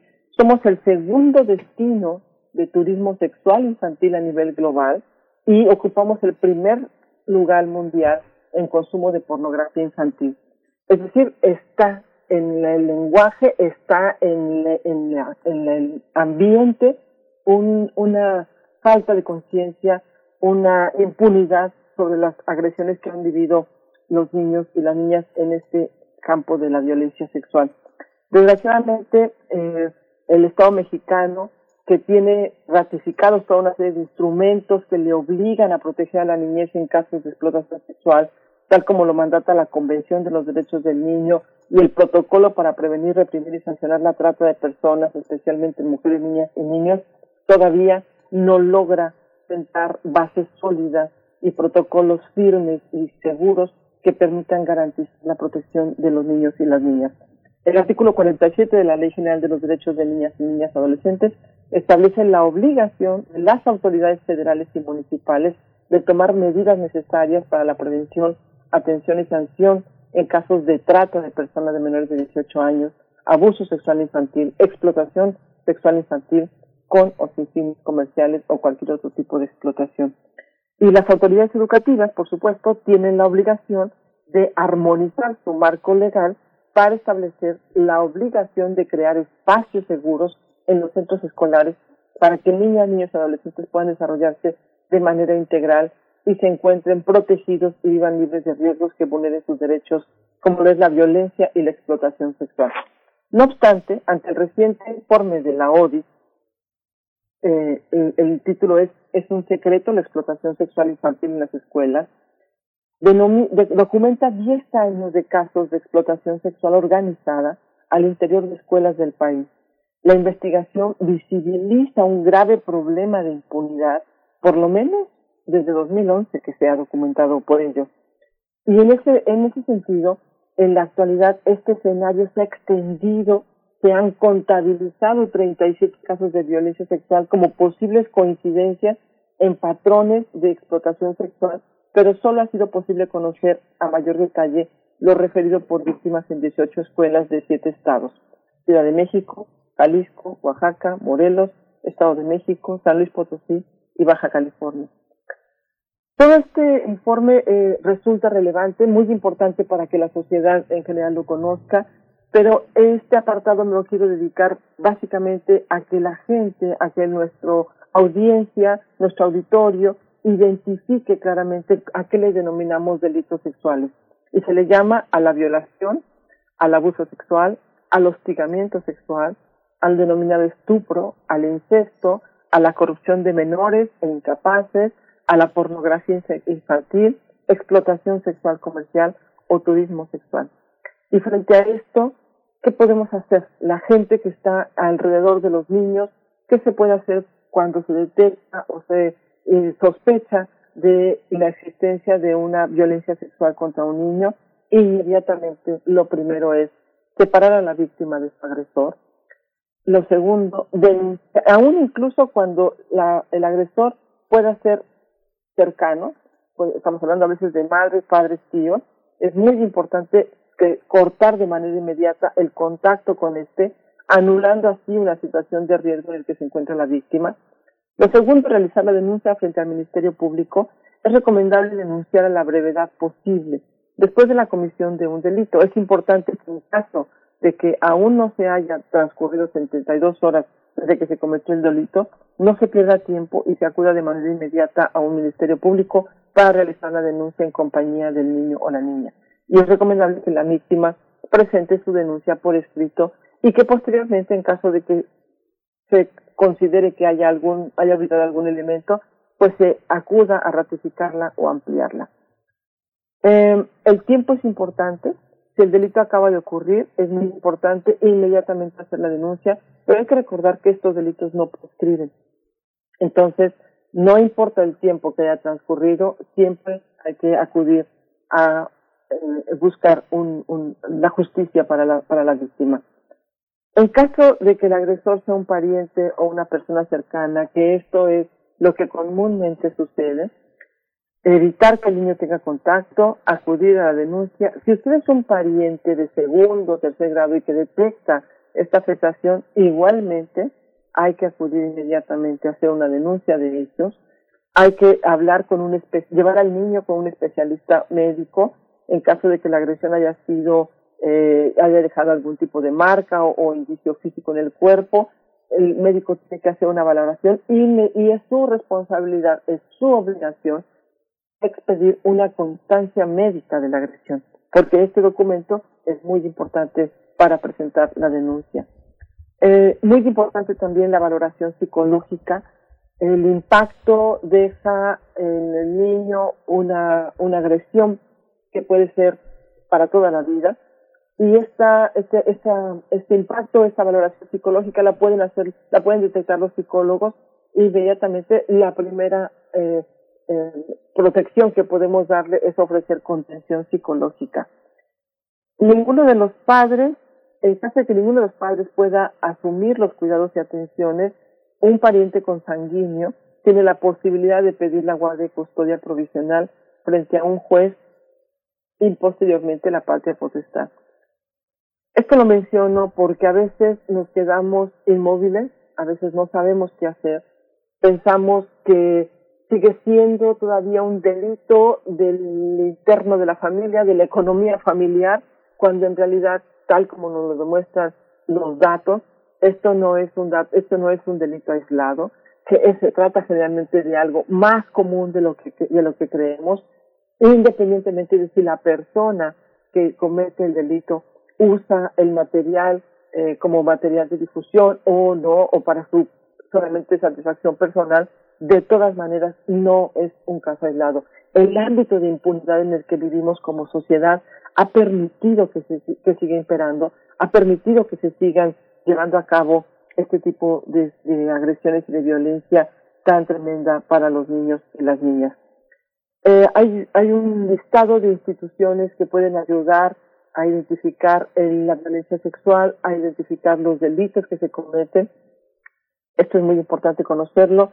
En la, en la Ciudad de México solamente quiero decir que hay teléfonos, los teléfonos de emergencia que están disponibles, eh, hay un centro de atención a víctimas de delitos sexuales, Eh, tenemos la asociación ADIVAC, que es una organización muy importante que tiene un apoyo telefónico y apoyo legal eh, y psicológico. Eh, es, es, importante que nosotros, aunque no tengamos en este momento una víctima eh, cercana, que tengamos muy importante la, las medidas de precaución y de prevención. Y solamente mencionar que los estados están obligados a tener tres estrategias. La estrategia de prevención, la estrategia de intervención una vez que sucede y la estrategia de protección para prevenir y para eliminar los riesgos y sobre todo para garantizar que no haya repetición del daño. Entonces, cuando hablamos, cuando, cuando en nuestra narrativa decimos qué hacemos, no se nos olvide nunca que tenemos el derecho de exigir las medidas de prevención, de intervención y de protección necesarias para que dentro de los espacios escolares, dentro de nuestros hogares y de todos los ámbitos haya condiciones que transparenten y que eh, eh, nos permitan una movilidad, un espacio seguro, tanto a las familias como a los niños. Esto lo, es, un tema, digamos, que nos, ha, que nos duele, que nos lastima como sociedad y que en conjunto con el gobierno debemos cumplir con la obligación moral, ética y legal de ser garantes todos de los derechos de la infancia, porque lo que es urgente es una respuesta del Estado y de nosotros como sociedad para establecer medidas inmediatas en la defensa de la dignidad de las niñas, niños y adolescentes afectados y de los no afectados. Y bueno, pues Bien, hasta aquí pues, mi comentario. Gracias, Alicia Vargas Ayala, por el mismo, por poner siempre lo importante sobre la mesa, por alertarnos también en las formas en las que eh, tenemos eh, de, las posibilidades de actuar ante hechos pues de esta magnitud eh, que tanto dañan a nuestra comunidad, a nuestra sociedad, a nuestras familias. Muchas gracias, Alicia Vargas Ayala. En 15 días nos escuchamos una vez más. Muchísimas gracias por el espacio, les agradezco a todos y pues al auditorio no dejemos pasar este tipo de situaciones. Sí, claro. Muchas gracias. Muchísimas gracias. Ya, ya, nos dieron las 10 y hoy es el día, hoy cumpleaños Abril. Es, ella es hija de Mirko Sun, uno de nuestros radioescuchas eh, más, eh, más fieles. Y Abril, que cumpleaños en, en junio, el día de hoy, es, eh, es una de nuestras también más fieles escuchas. Nos vamos a despedir con Sembrando Flores. Es, es de poesía en lenguas indígenas con Luis Manuel Amador. Berenice, pues ya, es lo que viene a continuación, nos dieron las 10, ya no pudimos hablar del premio Princesa de Asturias para Emanuel Carrier, eh, el adversario, Limonov. Bueno, mañana lo, lo, retomamos. Quédense aquí en Radio UNAM, gracias a todo el equipo, gracias Miguel Ángel. Gracias, esto fue Primer Movimiento. El mundo desde la universidad. Radio UNAM presentó Primer Movimiento, El mundo desde la universidad con Berenice Camacho y Miguel Ángel Quemain en la conducción, Frida Saldívar y Violeta Berber, producción, Antonio Quijano y Patricia Zavala, noticias, Miriam Trejo y Rodrigo Mota, coordinadores de invitados, Cámara Quirós, redes sociales, Arturo González y Socorro Montes, operación técnica, locución, Tessa Uribe y Juan Stack.